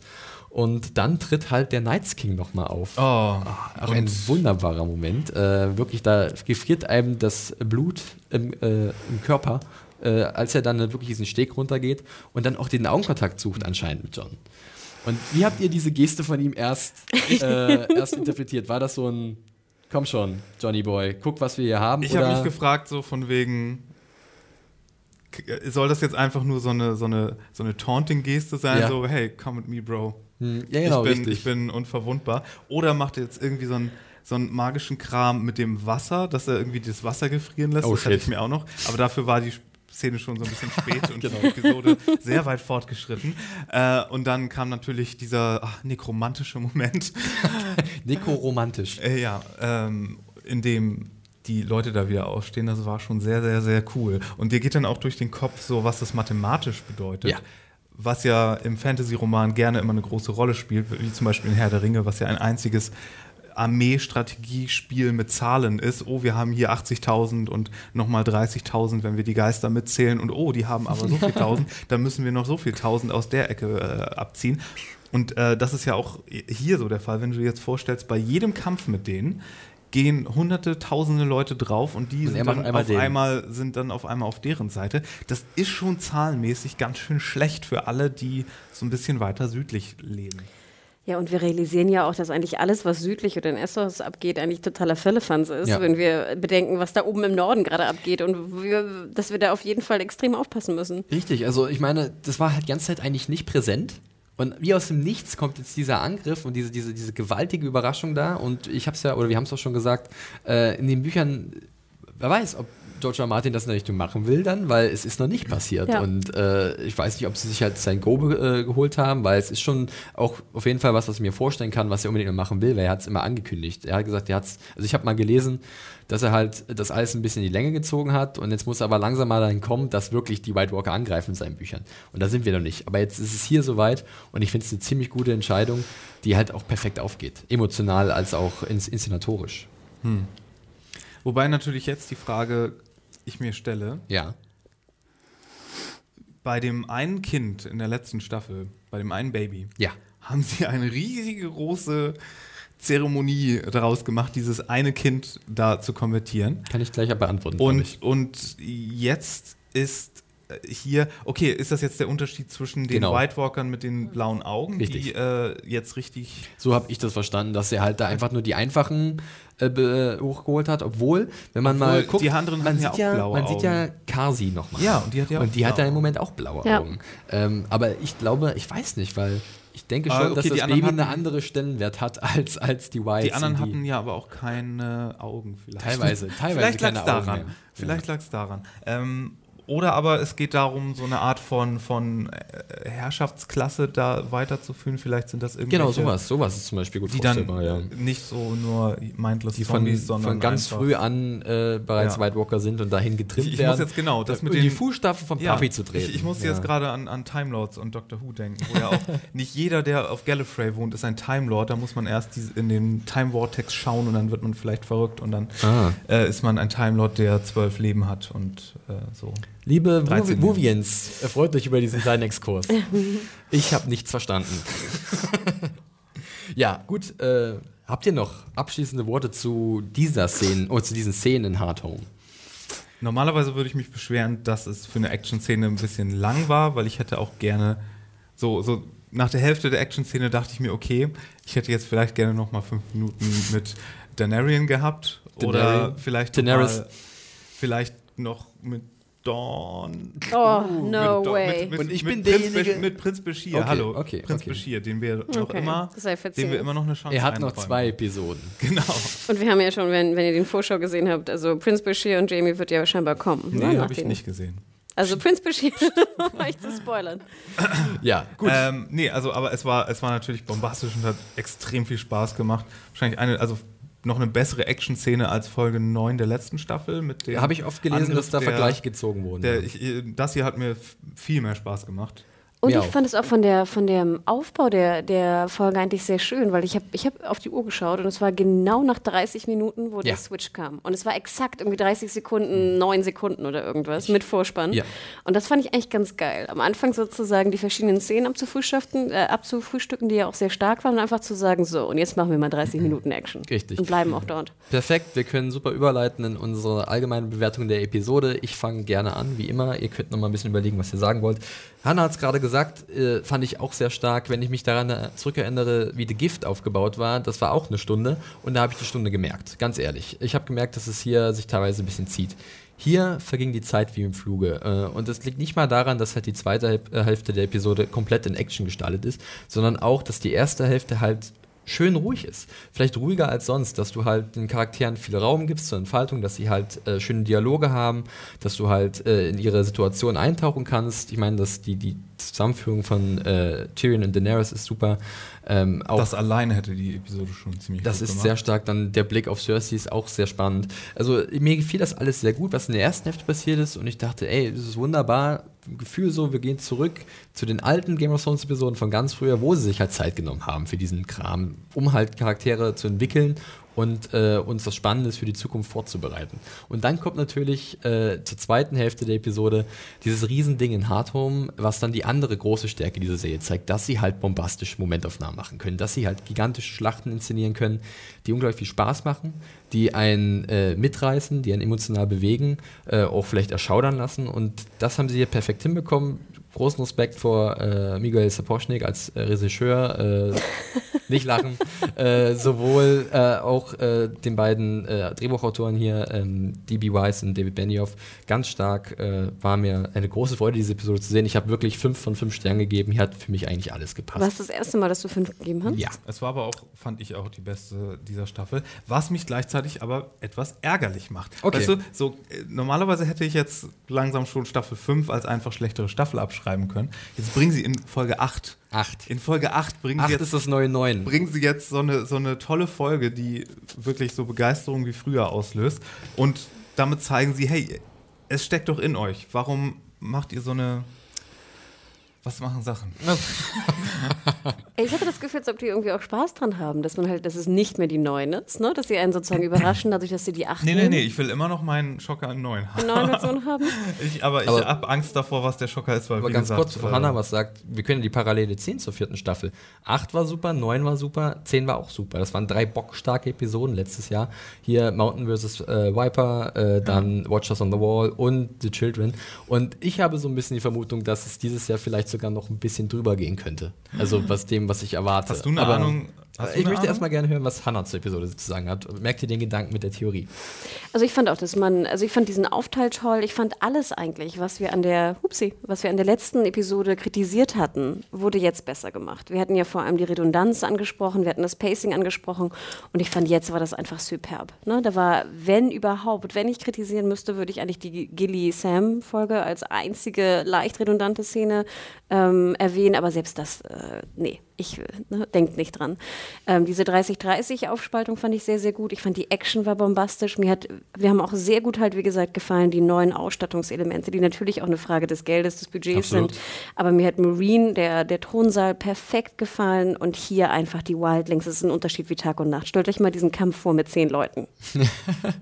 Na, das wäre überhaupt nicht an Spannung äh, übertroffen gewesen. Denn hier, wie gesagt, ich hatte auch, ich war mit den, mit den Leuten auch verbunden. Mit hatten auch die Wildlings irgendwie leid, Ja. die hinter, der Wall, hinter dem, dem Zaun waren, die, die sozusagen panisch das Boot be besprangen. Ähm, da war, man war emotional so abgeholt worden wie lange nicht mehr. Und wenn ich daran denke, wie ich neulich hier bei Age of Ultron saß, wo ja ähnliche, sag ich mal, so Roboter-Dinger ankamen und Millionen davon, ich fand es total scheiße und war null, null wirklich drin. Und hier war, wie gesagt, in 30 Minuten von der Serie war ich total abgeholt. Gut, dass du Avengers sagst. Bei mir ist wieder eingefallen, was ich sagen wollte, Okay. wo ich froh bin, dass sie das nicht gemacht haben.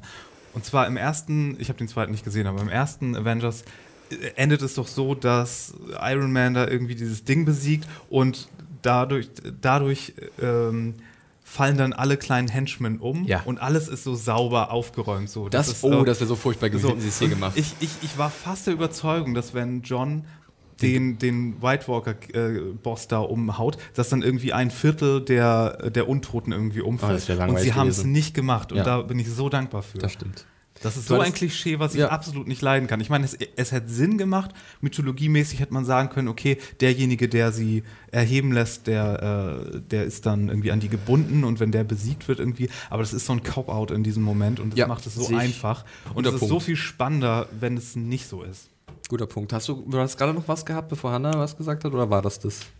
Nee, ich glaube, ich hätte nur noch zugestimmt, was die Gilly-Szene äh, und Salman-Szene Mhm. angeht, aber ähm, das auch. Und ich kann, also, wenn ich mir den Titel der nächsten Folge angucke, dann, dann, oh, oh, Ja, ich nenne ihn einfach mal äh, The Dance of Dragons. Ui, Jetzt ist die neunte. Episode. Ja, der Winter ist jetzt hier angekommen in Westeros. Mal gucken, was vielleicht dann mit den Drachen passiert. Nächste Episode, schauen wir mal. Der Titel ist ja ein bisschen verräterisch. Äh, ja, wir waren sehr begeistert von Hard Home, hat uns äh, eine Menge Spaß gemacht, hat auch eine Menge Spaß gemacht, sich darüber hier wieder mit euch zu unterhalten. Äh, wenn ihr was zu dieser Episode zu sagen habt oder zu unserem Podcast, dann schreibt uns doch bitte wie gewohnt eine E-Mail an serienjunk, podcast.serienjunkies.de. Podcast mit D wie Dora. Richtig, wie die, genau. wie Daenerys. Ähm, ihr könnt es natürlich auch über Twitter erreichen, äh, direkt die Serienjunkies oder halt uns äh, hier Beteiligte, zum Beispiel die Hanna unter dem Handle. Genau, mich könnt ihr erwischen bei Twitter unter MediaHore, M-E-D-I-A-W-H-O-R-E. Und ich, Mario? Äh, unter Fire Walk with Me mit zwei E am Ende. Und es hat nichts, wie man vielleicht denken könnte, mit dem Lord of Light zu tun. Das wollte ich jetzt mal hier klarstellen. Also mich kann man bei Twitter unter dem Handle @johnferrari finden, wie immer. Ja, Und halt, wenn ihr uns schreibt ähm, oder generell uns noch mal kurz schreiben wollt, sagt doch noch mal ein Ja oder Nein zwecks Meeting potenziell Klar. Hamburg, äh, 21. Juni. Ähm, ja, ob wir sowas mal machen sollen oder nicht. Natürlich Berlin würde dann auch anstehen. Ähm, und denkt dran, Haberfront Festival, es gibt noch Karten angeblich. Genau. Ja, wunderbar. Das war unsere Besprechung zu Hard Home. Äh, ein, ein, eine sehr starke Episode von Game of Thrones. Ich bin gespannt, was jetzt noch kommen wird, die letzten zwei Episoden. Ich denke, da geht es euch ähnlich. Äh, ja, ansonsten sind wir erstmal raus und blicken gespannt auf das, was noch kommt. Äh, ich bin Felix gewesen. Macht's gut. Tschüss. Ciao, ciao. Ciao. Voilà, du Heiris.